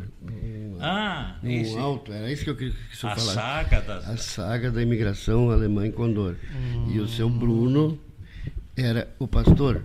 E uhum. ele tinha que ir a cavalo. E ele, ele, ele montava muito bem. E, isso foi, foi em que ano? Ah, foi em 99, né? Pode ser por ali. E... 99. Ah, sim, 99 quando o Waldrin faleceu. Isso, isso. aí. Uhum. E muita colaboração a gente teve do seu Armindo, João Stalver, né, que nos contou toda essa história. Era um cabedal né, de, de, de, de conhecimentos, de conhecimento. não através da escolarização. É, da vida. Aquilo que a gente queria. E na primeira noite roubaram o cavalo. Eram três noites seguidas de apresentação. roubaram o cavalo? Foi um as rádios aqui de Panambi pedindo, pelo amor de Deus. Que Devolva o cavalo. Ninguém se preocupou com o seu Bruno. Né? de quem que era o cavalo? Eu não me lembro de quem que era o cavalo agora, não consigo me lembrar. E daí, quando ele falou no, no, no Pastor da, a Cavalo, ele representou daí, muito bem. Daí, daí, tiveram que fazer o. Daí teve que ir a pé. Daí. Não, não, não acharam. Saiu a polícia de Panambi, de Condor e acharam o cavalo, não sei onde. Mas por isso aí o seu Bruno já passou, né? Até por isso, hein, seu Bruno? Até por Até isso. Até por isso. Mas era tempo bom, né, seu Bruno? Era tempo bom. Era muito bom. Era muito bom. Nós estamos com vários comentários aqui, eu vou ler mais alguns a Yolanda Maria Kusler, né, da Liga Feminina de Combate ao Câncer, que teve aqui na semana passada, mandou um boa noite. Muito obrigado, dona Yolanda, uma boa noite para você também. A nossa amiga Vera Lúcia Drest Coman botou bem assim: Com quatro anos viemos morar em Panambi, meus primos falavam só alemão e eu só português. Lembro até hoje as primeiras palavras que falei em alemão. Uh, Milch Kaffee, café com leite, é isso? Mi Milch Kaffee. Milch Kaffee. Milch Kaffee. E Trax. É? Patrola, Trax, ela botou, não sei se como é que se fala. T-A-R-K-S. Patrola ou escavadeira? É, patrola, escavadeira. Trax. É. Trax, isso? É. Ah, então tá certo. Alguma coisa assim para, para remo, remover a terra, né? Uhum. Ela falou também, né, que quando vocês estavam comentando da perseguição, né, ela botou que triste isso, barbaridade. A Maria de Lourdes Sonego, a gringa, ela falou: ó, eu de origem italiana queria trabalhar aqui. A primeira coisa que me perguntava era se ela falava alemão. pra tu ver como é que anos depois já se teve essa de mudança drástica, né? É, e até os anos da década de 60, aqui em Panambi, o pessoal ainda falava nas calçadas, nas, no Bürgersteig. Bürgersteig é a calçada. Hum. É, E Steig é um pouco mais elevado, então Uhum. a calçada está um pouco mais elevada que a rua, né? Então eles conversavam em língua alemã Uhum. e as casas comerciais e eh, eles tinham que ter pelo menos uma pessoa para atender as pessoas idosas em alemão. A minha mãe, Nossa. a minha mãe faleceu em 1990. Uhum. Ela tinha dificuldades muito grandes para falar, falar em, em, na língua alemã, porque aprendeu só o alemão em casa e depois eh, Ah, falar o português então. é, falar o português e sempre esteve, normalmente esteve rodeado de vizi- vizinhos de origem alemã, então não, não se sentia, sentia necessidade. Só em Condor aquela vez, aí foi necessário. Daí o Júlio Zambellan do lado e eh, no outro lado morava outro que não falava alemão, na frente também morava Mas sempre se dá um jeito, né? é. Então ela conseguiu se comunicar um pouco e o pai um pouco melhor, mas eles tinham dificuldades. E eu tinha uma dificuldade enorme. Eu aprendi o português praticamente aí na escola em Ivoti, primeiro prim- ginásio e colégio. Prim- eh, o pastor, o professor Salé, Ernesto Salé, ele fazia aqueles testes vocacionais e ele dizia para mim que eu nunca deveria assumir uma profissão onde a língua era muito exigida Olha só. porque ele considerava a minha língua pouco desenvolvida, só que ele não sabia que a minha língua portuguesa naquela época só tinha eh, oito anos de, não nem oito anos de, nem oito anos de idade e eu tinha uns vinte e tanto, né? Nossa. É, É. isso. Eh, De idade é entre aspas, né? O Roberto Kober, o meu pai, que participou também do segundo episódio sobre o Rally, botou muito interessante ótimo, né? Elogiando vocês. A gringa falou que Minoli Amorim eh, foi o nome da primeira escola que ela, ela foi lá na linha Irapira 1. Isso. Isso. É isso? Minoli. Ah, tá. Ah, a Vera uh, Lúcia Dash, como falou que maravilha esse programa. A dona Yolanda, né, do- da Liga, ela falou que memória nos mínimos detalhes. E ah, olha só, o, a Marli Blume botou assim: Minha avó também contava que não podia ter livros na língua alemã, que se eram pegos, eram queimados. Então as pessoas faziam caixas de madeira onde guardavam os livros e enterravam a caixa no mato. Na minha família ainda temos esses livros. Vocês têm relatos assim também? Sim, sim. Eles eh, escondiam no mato, às vezes enterrado, né? E, eh, claro, com os devidos cuidados para não apodrecerem, né? E os Wandschone também, As os panos de parede, Wandschone. Panos de parede com dizeres muito bonitos, muitos deles usando versículos bíblicos e outros trazendo mensagens que eles aprenderam através da, da tradição e cultura, assim, Sprüche, dizeres, poesias, alguma coisa assim que eh, que, que eles colocavam. Eu aprendi, por exemplo, dizer lá em São Leopoldo, quando estive um tempo lá no Museu de São Leopoldo. Nelken, Blumen, Nelken, Blumen, Blumen, Nelken, blühen und verwelken, aber unsere Liebe nie. Eh, rosas, eh, flores, rosas e, e cravos florescem e murcham, mas o nosso amor nunca. Que bonito. É. Eu era namorado e deixei a namorada aqui. Hoje é minha esposa. Não, e, eh, e também eh, eh, esses, esses livros se ouviu muitas histórias. Por exemplo, o Stechclub, a so- o Clube de Lanceiros, normalmente chamado de Sociedade de Lanceiros. E sabiam que as sociedades de lanceiros é de origem alemã e não do grupo de- da cultura gaúcha em si. Não, esse é alemão. Isso Esse é não, tem, alemão. não tem dúvida nenhuma. É, esse é alemão. E eh, eles. eh, ah, como é que é? Eh, esses, esses Tech Club, ele, eles. ta- ah, aqui no, no, no Iriapira, Iriapira, o Stech Club, os, o Clube de Lanceiros, o 12, o 12, falecido já, não é tão, não era muito velho ainda, ele faleceu e eh, antes disto ele deu uma entrevista no meu programa com Nossa Cultura, Nossa Gente, que durou uns 28 anos e pouco. E eh, daí ele disse que da, do, a nossa sociedade de lanceiros, o nosso clube de lanceiros, existia já antes da Segunda Guerra Mundial. Mas tudo desapareceu. Nós não temos nada de coisa escrita sobre esta fase antes da Segunda Guerra Mundial. Era antes da campanha da nacionalização, né? Nossa. E depois eles fundaram de novo. Em Condor aconteceu também eh, o Schü- Schützenverein e, e Cavallerieverein, Sociedade de Lanceiros, Sociedade de, de Atiradores e também sociedades outras que tinham às vezes tinham nome, nome em alemão, eles eram todos trocados.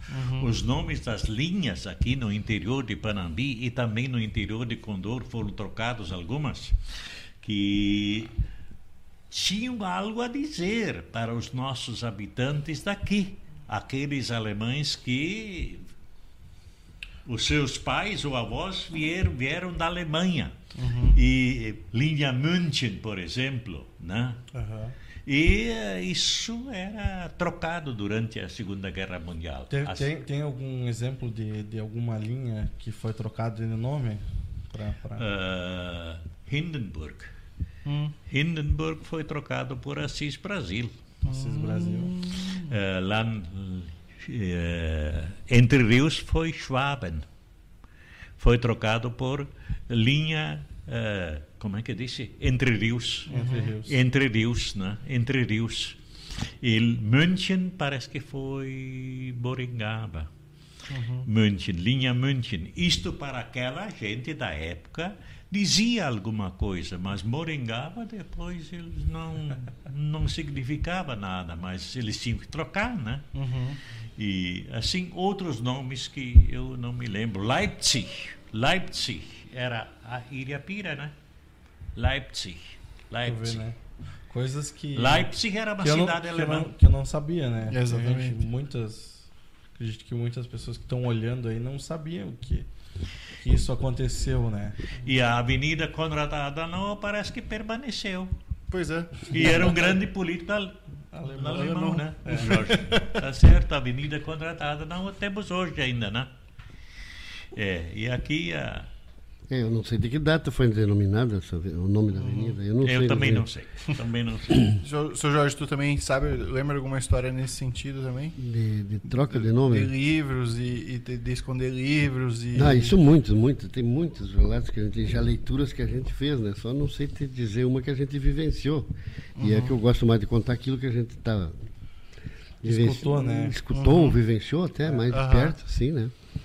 Mas de queima de livros, isso é, era comum. Isso era a atividade, atividade número um, eu acho, né?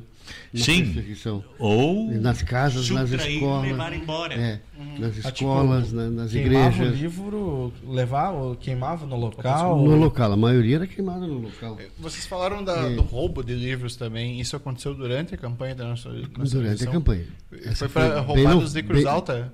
É, Não, daqui da- roubados daqui. Da, Não, é, E- isso, e- roubados e- de e levados para Cruz Alta. É, e depois esses livros foram encontrados na biblioteca. Tá, mas eu pergunto, e, os- e a biblioteca do, do colégio? Mas foi dali que eles levaram esses livros todos. Também levaram. E- E a grande biblioteca dos Faulhaber tinha a, a- a biblioteca Faulhaber era a ma- uma das maiores bibliotecas do Rio Grande do Sul antes da campanha da nacionalização. Nossa. E esta teve que também foi Doutor, muita coisa subtraída. E eu não sei falar em números, mas muita coisa foi subtraída e eles sofreram demais.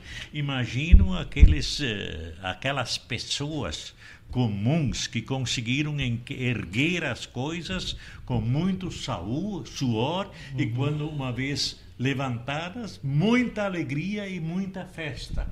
E de repente assim como o jardim de jardim de infância aqui em cima que foi que foi que surgiu num numa dessas, eh, num desses estábulos de cavalo, o primeiro jardim de infância.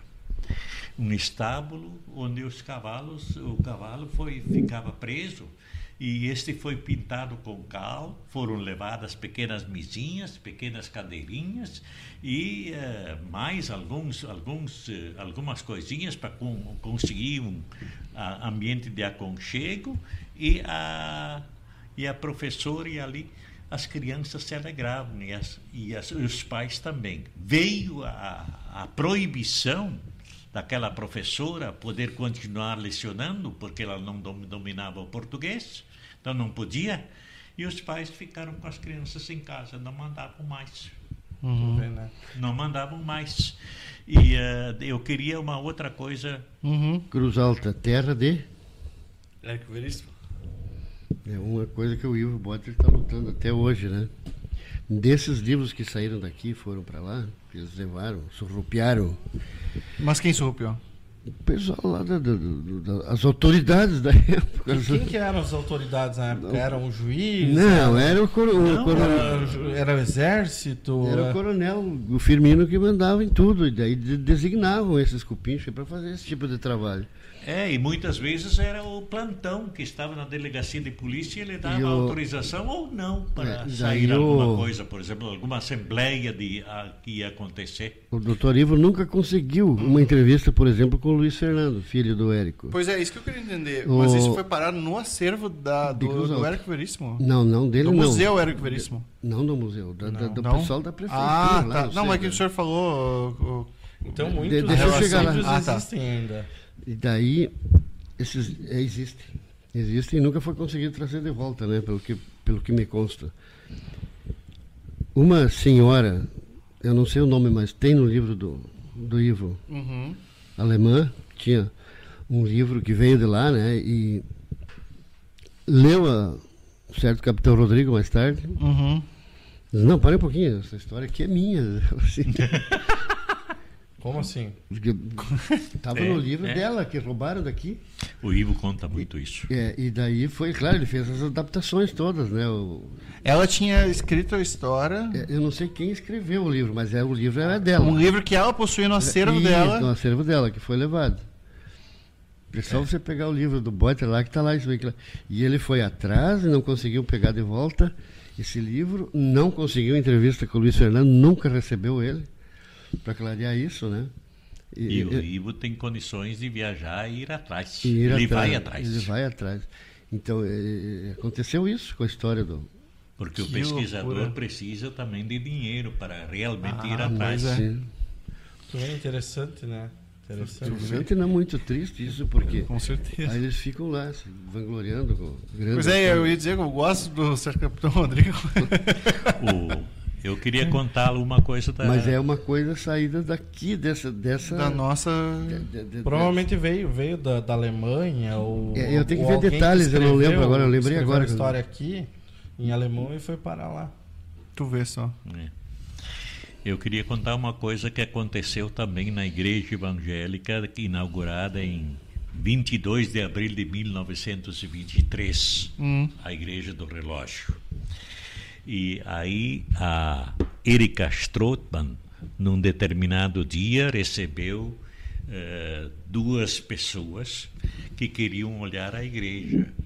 E ela não desconfiou de nada, ela estava sozinha em casa com um filho, o menor, a criança menor deles. Uh, e uh, aí eles queriam olhar a igreja e ela mostrou a igreja. Quando entraram na igreja, os olhos estavam grudados naqueles dizeres em alemão que tem lá na frente, no alto. E aí uh, uh, eles, uh, ela já desconfiou. E aí ela, ela, eles entraram na sacristia também e aí encontraram livros. Bíblias em alemão, inários em alemão, que eles levaram. E não sei o que mais, não me lembro o que mais. E depois eles queriam entrar na casa pastoral para fazer uma busca. Isso acontecia em Ibirubá muito também, porque uhum. em Cruz Alta e Ibirubá as buscas foram acentuadas nesses dois centros. porque achavam que aí tinha muita liderança dos ismos, nazismo e socialismo. E, né? e aí, eh, na casa, eles não conseguiram entrar porque a Erika, esposa do pastor, estava sabendo que ela poderia impedir, porque ela estava sozinha, ela podia a pé. Só que ela tinha, teve o azar que veio um casal para a inscrição do, para o casamento. E aí ela era membro, né? E queria, aí então ela deixou entrar o casal. E aí os policiais aproveitaram. Nossa. E fizeram uma busca in- incessante lá dentro. E o pastor não estava em casa. O Leopoldo, marido da Erika. Isso Ele em tinha ido. 1923. Hã? Isso em 1923. Não, não, isso foi em 1900. A igreja foi construída em mil, Ah, tá. inaugurada em 23. O Strootman esteve de 33 a 42 ali. Isto foi em 1940, se não me falha a memória. 1940. Essa busca que eles fizeram, porque o Leopold Strootman, o pastor, foi considerado um dos líderes desses ismos aqui, eh, de um centro hitlerista. Eles fizeram também um encontro, dois encontros nacionais de escoteiros da juventude teuto-brasileira. Era eh, de escoteiros chamado, né? E as, as autoridades da campanha da nacionalização acharam eles muito semelhantes com eh, os encontros feitos por Hitler na Alemanha com os jovens. Então, eh, isto foi uma, um dos motivos. Quem escreveu muito bem, descreveu isso muito bem, foi a Rosane Neumann. Aliás, se a gente fala com o pai da Rosane, que mora em Oxaru, é doutora. Doutora Rosane Neumann. Veja a alegria desse homem em conseguir formar uma filha doutora. Oh, e daí, então, o pai veio de volta, né?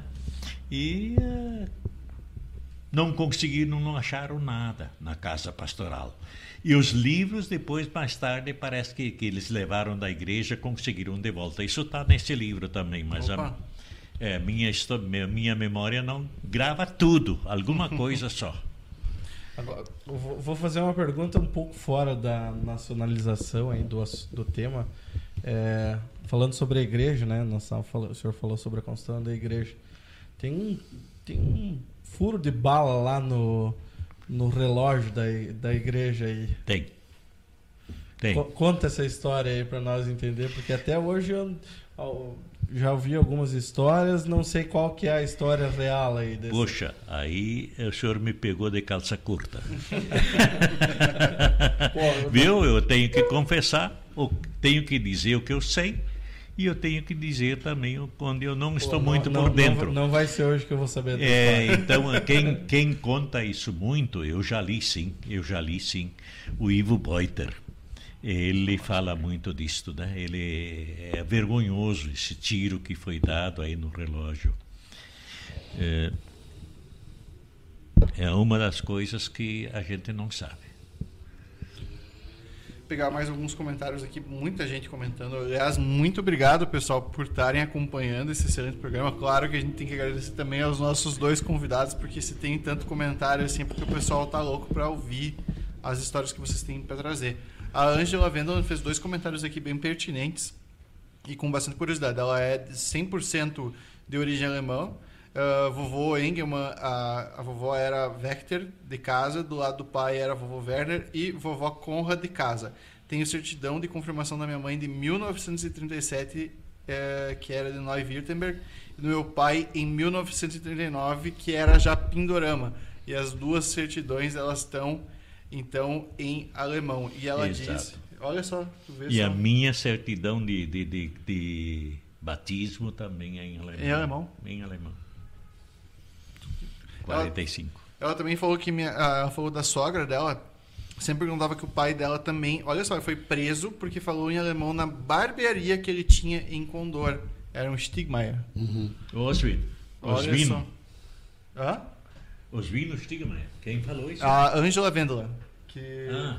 Angela, se- só pra se tu confirmar depois se é, se é ele, para depois a gente né, ter mais essa informação. Ah, não, é, pode ser outra pessoa que também tinha, né? mas o Oswald Stigemann é também o pai do Hélio e do Jorge e do Roland. Ele tinha barbearia em Condor também, né?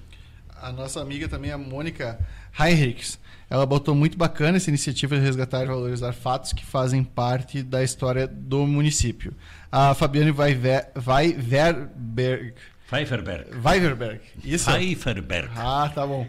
Ela mandou um joinha, então a gente mandando um, joinha também. A Inês Terezinha Hartmann mandou um show. A Marlene Micael mandou boas histórias. Tem bastante comentário aqui. A linha Jassandi, isso foi a Cledi uh, Bock que botou a linha Jassandi, era chamada então de linha Stuttgart naquela época. Tinha é linha isso? Stuttgart, yeah. E olha só, o, a Edna Kleiner mandou avisar o senhor Jorge Fripp que ela é irmã do Olávio e o Ico Klein de Condor. Olha só, tem bastante gente aí que conhece.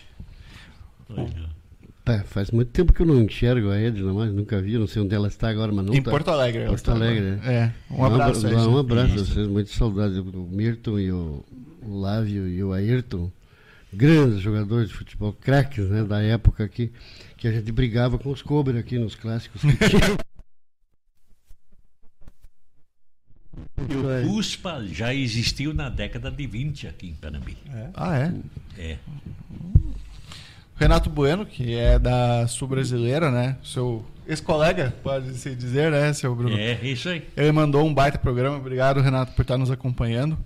Ah, o Jetson Dine, também nosso amigo, né, mandou, lá do escritório líder, mandou boa noite, parabéns a Vozes do Vale pelo resgate de belas e interessantes histórias dos ancestrais alemães com os professores Bruno Verman e Jorge Fripp. Mais uma vez, um abraço, Jetson, ah, por estar nos. Eu tenho que dizer ao Jetson que a minha finada avó se chamava de casa Leopoldina Dine.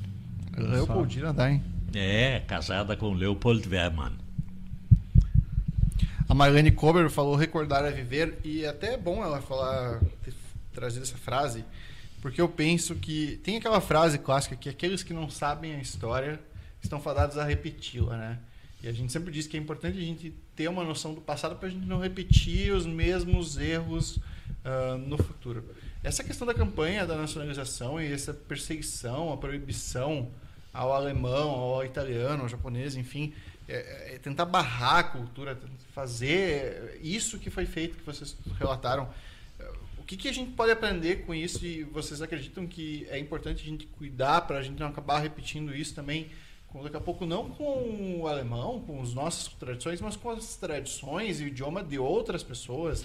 De Exato, outras eu penso muitas vezes nesses senegaleses e haitianos e outros que vêm para cá. Uhum. Nós que fomos recebidos, os nossos antepassados, como imigrantes de lado além mar, aqui no Brasil, e inclusive em nossa terra, hoje chamada Panambi, e Condor, eu me considero dos dois municípios, uhum. porque eu recebi também o título de cidadão condorense. Ah, oh! Quem veio de fora às vezes recebe, né? Então, é, eu acho que isto deve mexer nos nossos corações e nas nossas mentes, para nós estarmos abertos a recebermos também imigrantes de outras etnias e de outra, outras nações o pessoal da Alemanha que veio para cá, muitos deles vieram depois da guerra ou vieram depois de grandes problemas que existiam na sua terra natal ou no seu continente. Uh, lembro aqui duas coisas principais que, que eu me lembro são a, a, a, Primeira e a Segunda Guerra Mundial, uhum. né? quando a Alemanha foi por terra né, todas as edificações em si, uhum. e inclusive depois da Primeira Guerra Mundial.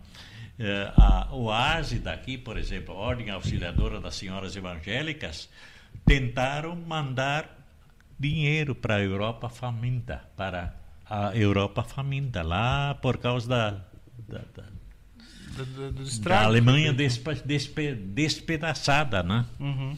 É, e uh, eu acho que com isso nós temos que aprender uh, muito na recepção também de outras pessoas, sejam da, da, da etnia que forem. E nós encontramos, eu fiz uma entrevista com um senegalês no meu programa. Uhum. Uma história belíssima desse homem. Ele está aqui ainda, uhum. vendendo uh, óculos e outras coisas mais junto à casa, uhum. a antiga casa Hartmann, ali hoje a Farmazé, ou naquela calçada da 7 de setembro. E nós aparecemos depois, veio Clovis Kunz, nosso uhum. Amigo, muito amigo e muito bom jornalista, Clovis Kunz, que fotografou e nós saímos no jornal e, e eu entreguei uma, um número para esse este amigo é Ibrahima, Ibrahima. Eu uh, guardei esse nome porque nós temos um Ibrahim aqui na, na vereança, né? Isso. Isso ali. Jorge, continua. Eu, da filosofia a gente aprende uma coisa que para mim sempre foi muito importante, né, seu Bruno? E a gente já brigou muitas vezes por causa dessa definição filosófica. Uhum. A verdade, né, ou ela é universal ou não é verdade. E aí os povos do mundo hoje têm uma possibilidade muito grande, através dos modernos meios de comunicação, da mídia, de tudo que a gente pode usufruir hoje, que até 10 anos atrás a gente não tinha isso, né? De fazer um programa desse aqui, por exemplo, não era bem assim. Gente, é. Então, ah, de, de, você saber o que está acontecendo no exato momento lá no Japão, você fica sabendo aqui. E aí você se comover, principalmente com os dramas.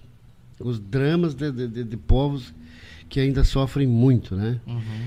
E eu tenho uma grande esperança, por exemplo, na Pátria Brasil, na questão da miscigenação. Isso para nós é a maior riqueza que nós temos, além da, da riqueza natural né, que nós temos aqui, dos recursos naturais, a miscigenação é a nossa maior riqueza, a maior riqueza que nós temos. Porque você consegue juntar todos esses elementos culturais, como dizia o Paixão Cortes, são universais os elementos, são regionais as combinações. Nós não temos nada de nosso aqui a não ser dos índios, né? Que você pode dizer que é autêntico aqui do, do, do Brasil, né? As outras coisas todas vieram de fora. E eu acho que tudo isso que a gente passou foi uma necessidade para a gente aprender. Uhum. Só que nós precisamos de coisas, de programas, de, de, de, de, que nem nós estamos fazendo aqui hoje. Os novos não sabem dessas histórias e eles não valorizam esse tipo de coisa. Não valorizam.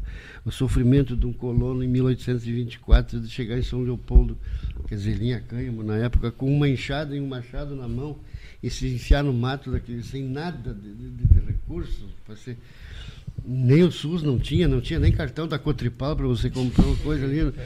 Tava, tava longe, né? Meu Deus do céu, né? Você não consegue imaginar, né? Só quem faz, por exemplo, muito estudo assim em cima disso e muita e muita conversa e depoimentos que a gente está fazendo hoje aqui agora.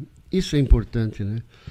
E deixar viva essa memória para as pessoas. Para os mais novos, né? é, que, que a Europa, por exemplo, está muito adiantada em cima disso. As crianças lá te contam a história deles Normalmente, assim, é como nós é. estamos falando aqui agora, e a nossa criança aqui não sabe.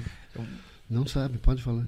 Uma coisa que, bem interessante isso que o senhor trouxe, porque quando eu fui para a Alemanha, fui para Berlim, é, é, é, muito incrível como eles uh, preservam a história. Exatamente. É, do, da Guerra Fria, é, é outra... a Segunda Guerra Mundial, tu, tu, tu vai qualquer rua, ou tem uma placa no chão uhum. com nomes de vítimas do Holocausto, uhum. a, estátuas de pessoas vítimas da, da Alemanha Oriental que tentaram fugir. É, isso é muito vivo lá. E eu acho que a gente está muito longe ainda muito, disso, muito, né? muito longe. Aqui a gente tem um. Na, na, na, escola a gente teve um rascunho do que foi a nossa história e essas, essas histórias que vocês estão trazendo a gente tinha uma mínima noção, talvez, né, Ricardo? E olha lá. Então, hoje, trazer esses detalhes, eu acho que isso falta muito, né? Não sei se vocês concordam. Muito, muito, muito. Muito, muito, muito, muito. Ainda hoje. É, eu antes, quando nós falamos sobre, me lembrei várias vezes também já do, do History, nós, o Jorge uhum. falou sobre as, uh, os expedicionários. Eu trago algumas informações também nesse livro de Condor, inclusive números que eu consegui através de um livro que eu informações que alguém de Carazinho, né? uhum. eu encontrei um senhor lá. E aí uh, o Carlos Cícero, é o nome dele? Carlos Não, Walter? Carlos, o Carlos é o pai do, do Jorge. É, é um Hisseri. Quem sabe alguém se lembra de, de fato, eu não me lembro nesse instante. Mas foi o, o, o um dos do, um dos combatentes aí da Força Expedicionária não, não, Brasileira. Era, filho, era, filho, era irmão do Jorge. Uhum. É, irmão do Jorge. Isso. ele ele faleceu uhum. e foi enterrado em Pistoia, mas não faleceu na, em combate. Ele faleceu comemorando, por assim dizer, a vitória. Acidente com um jipe. Tu vê. Tu vê é, e está enterrado em Pistoia, na Itália. É, eu acho que era Carlos, eu não sei o nome. Não, não, dele. não é esse o nome. O Carlos era o pai deles. É. E... Pois é, os ouvintes vão de compreender que nós não temos uma memória que arme, é o problema, é problema tudo. de DNA, Bruno. Ah, sim. É nós temos que, que fazer a soma de dois ou três, está aí, é. dá certo. A Ângela respondeu que era o pai é, o do Osvino Stigmaier. Então, a minha sogra era irmão, irmã do Osvino. Primeiro era o pai que tinha barbearia, então. Ok, a... obrigado, Ângela.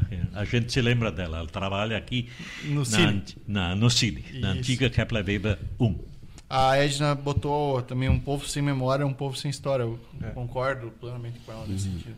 Para a gente encerrar, eu, eu acho que é importante a gente encerrar assim, na concepção de vocês, tudo que vocês trouxeram para nós e que vocês apuraram nesse tempo todo, é, quais foram as principais consequências, as principais perdas para Panambi?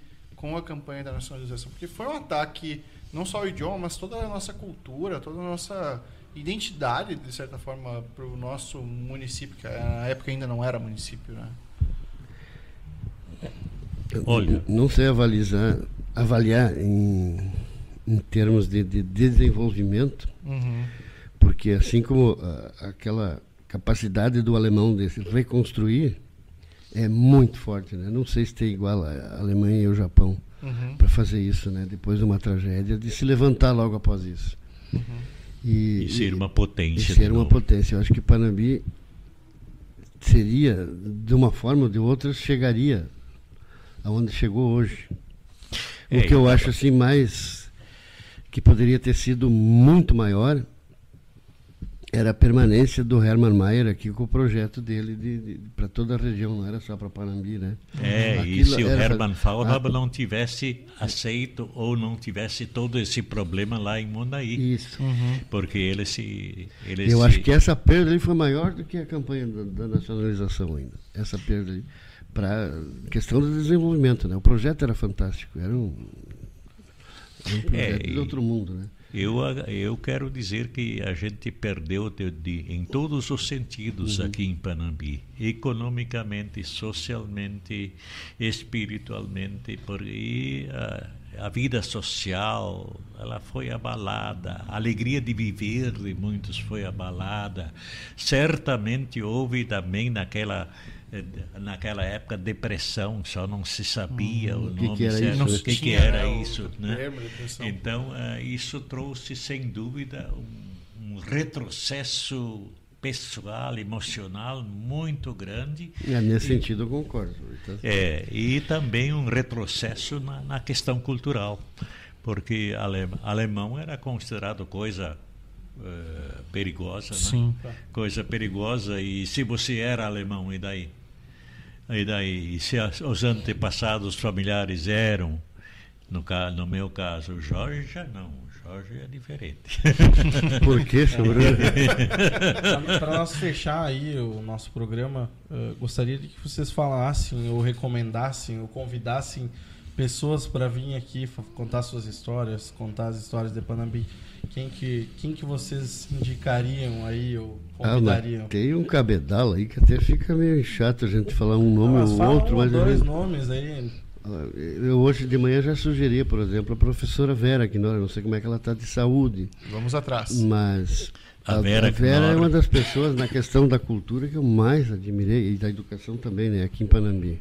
Eu tentei trazê-la última no- nos, um dos no- nos últimos meses do meu programa Nossa Cultura Nossa Gente aqui na emissora sul brasileira e ela não veio porque eh, é muito difícil ela se locomover. Ela depende de muitas pessoas, depende de pessoas para ser trazida e tem a escada. Aqui também tem a escada.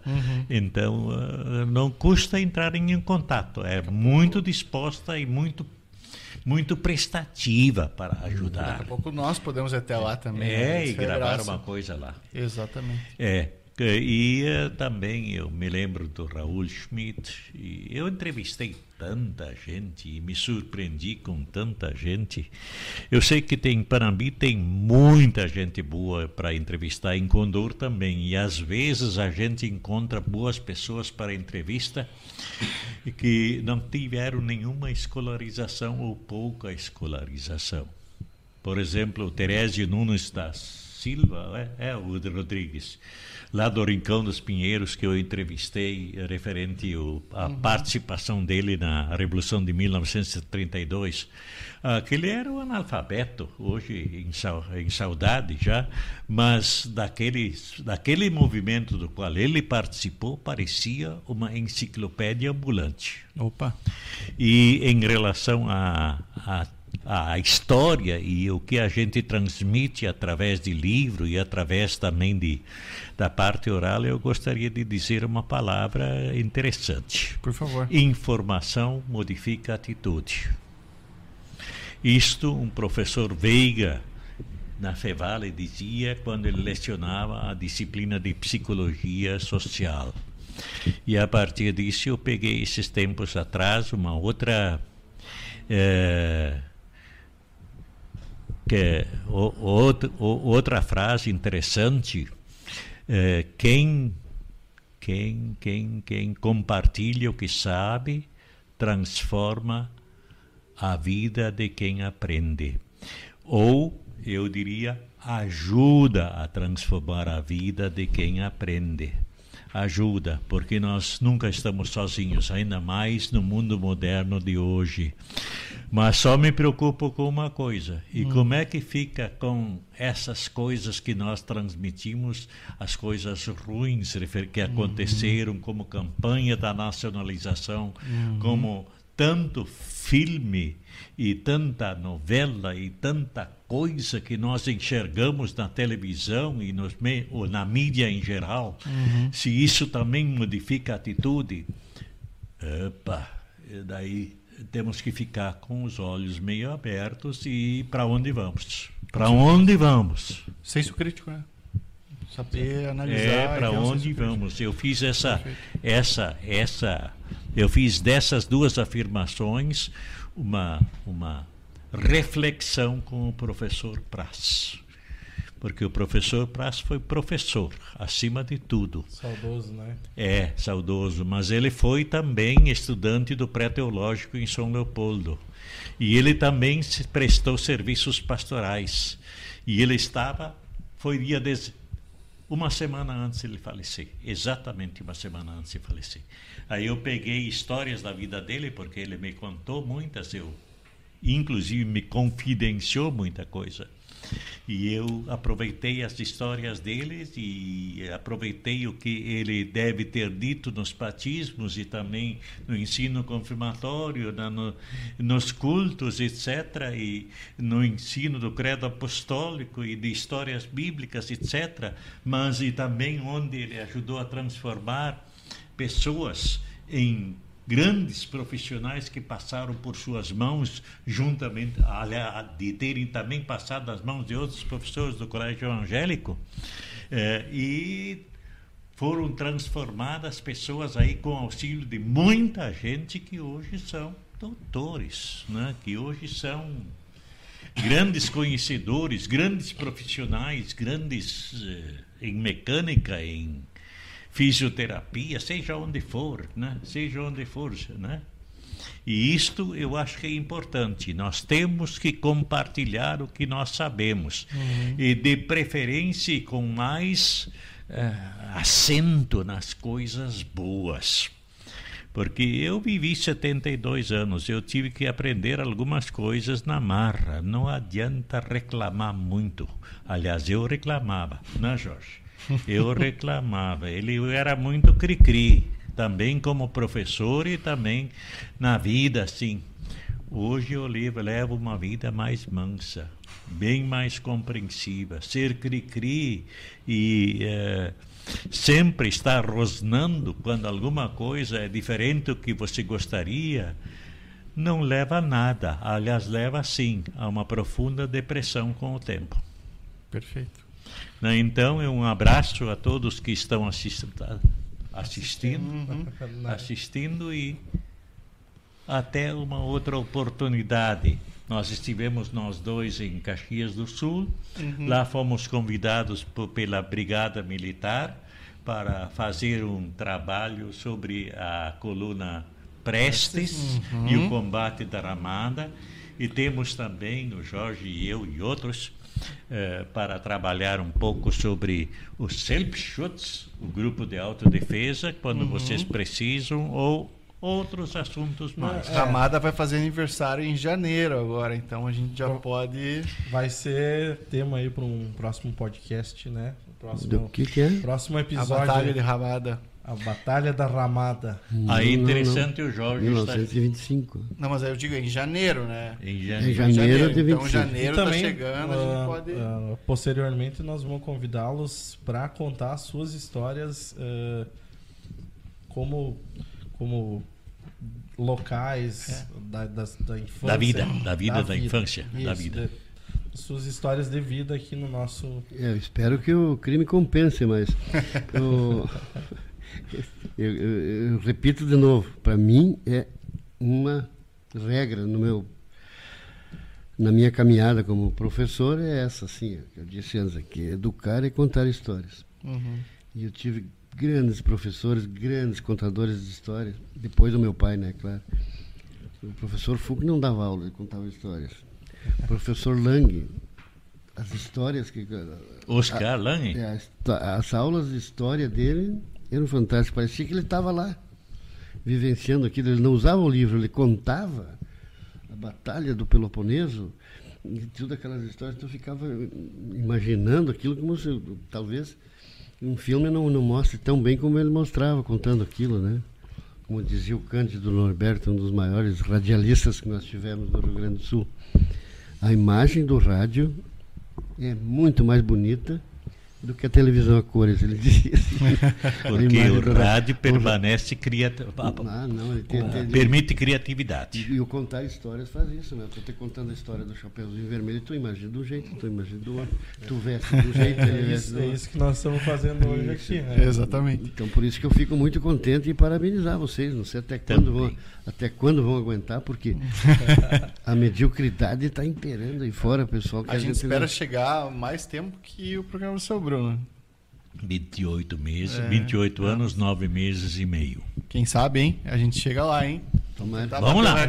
Eu Muito desejo, obrigado. Desejo isso a vocês. E, seu Jorge, só uma coisa para encerrar. Tu já aprendeu alemão porque a Edna e os outros aqui querem saber. Não consegui.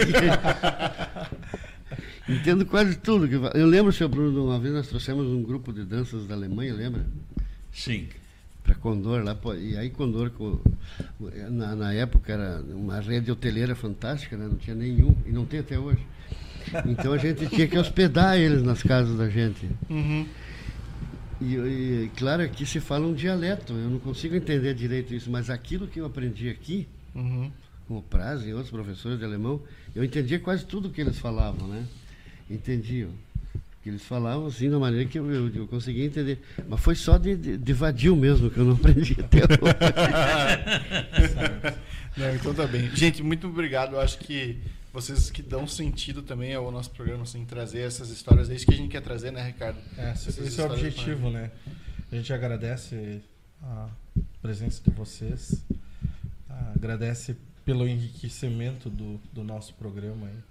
Agradece a todos que também estão de casa aí acompanhando nós. Assistindo, comentando, curtindo, Isso. compartilhando. É que vocês, não somente as pessoas que a gente traz aqui, mas as pessoas que vão receber, que vão olhar o nosso programa, isso que vai manter o nosso, o nosso programa e o objetivo do, do nosso programa vivo uhum. para isso e, eles realmente são o motivo por, por, por que é feito o programa isso aí exatamente e é isso pessoal amanhã a gente estreia o nosso novo quadro né o nosso novo programa dentro do Vozes do Vale que é o Vozes do Vale Entrevista nós vamos ter tentar trazer também informações da, atualiza uh, da informações atuais. E amanhã nossa primeira convidada vai ser a Vanessa Schultz, lá do grupo Adote e Ajude Animais de Panambi, né? que lida muito com a questão de animais abandonados na, nas ruas e que também é um, assim como outras entidades aqui que buscam ajudar animais no município estão com problemas financeiros para continuar o trabalho. Então nós vamos abordar todo o trabalho que é feito,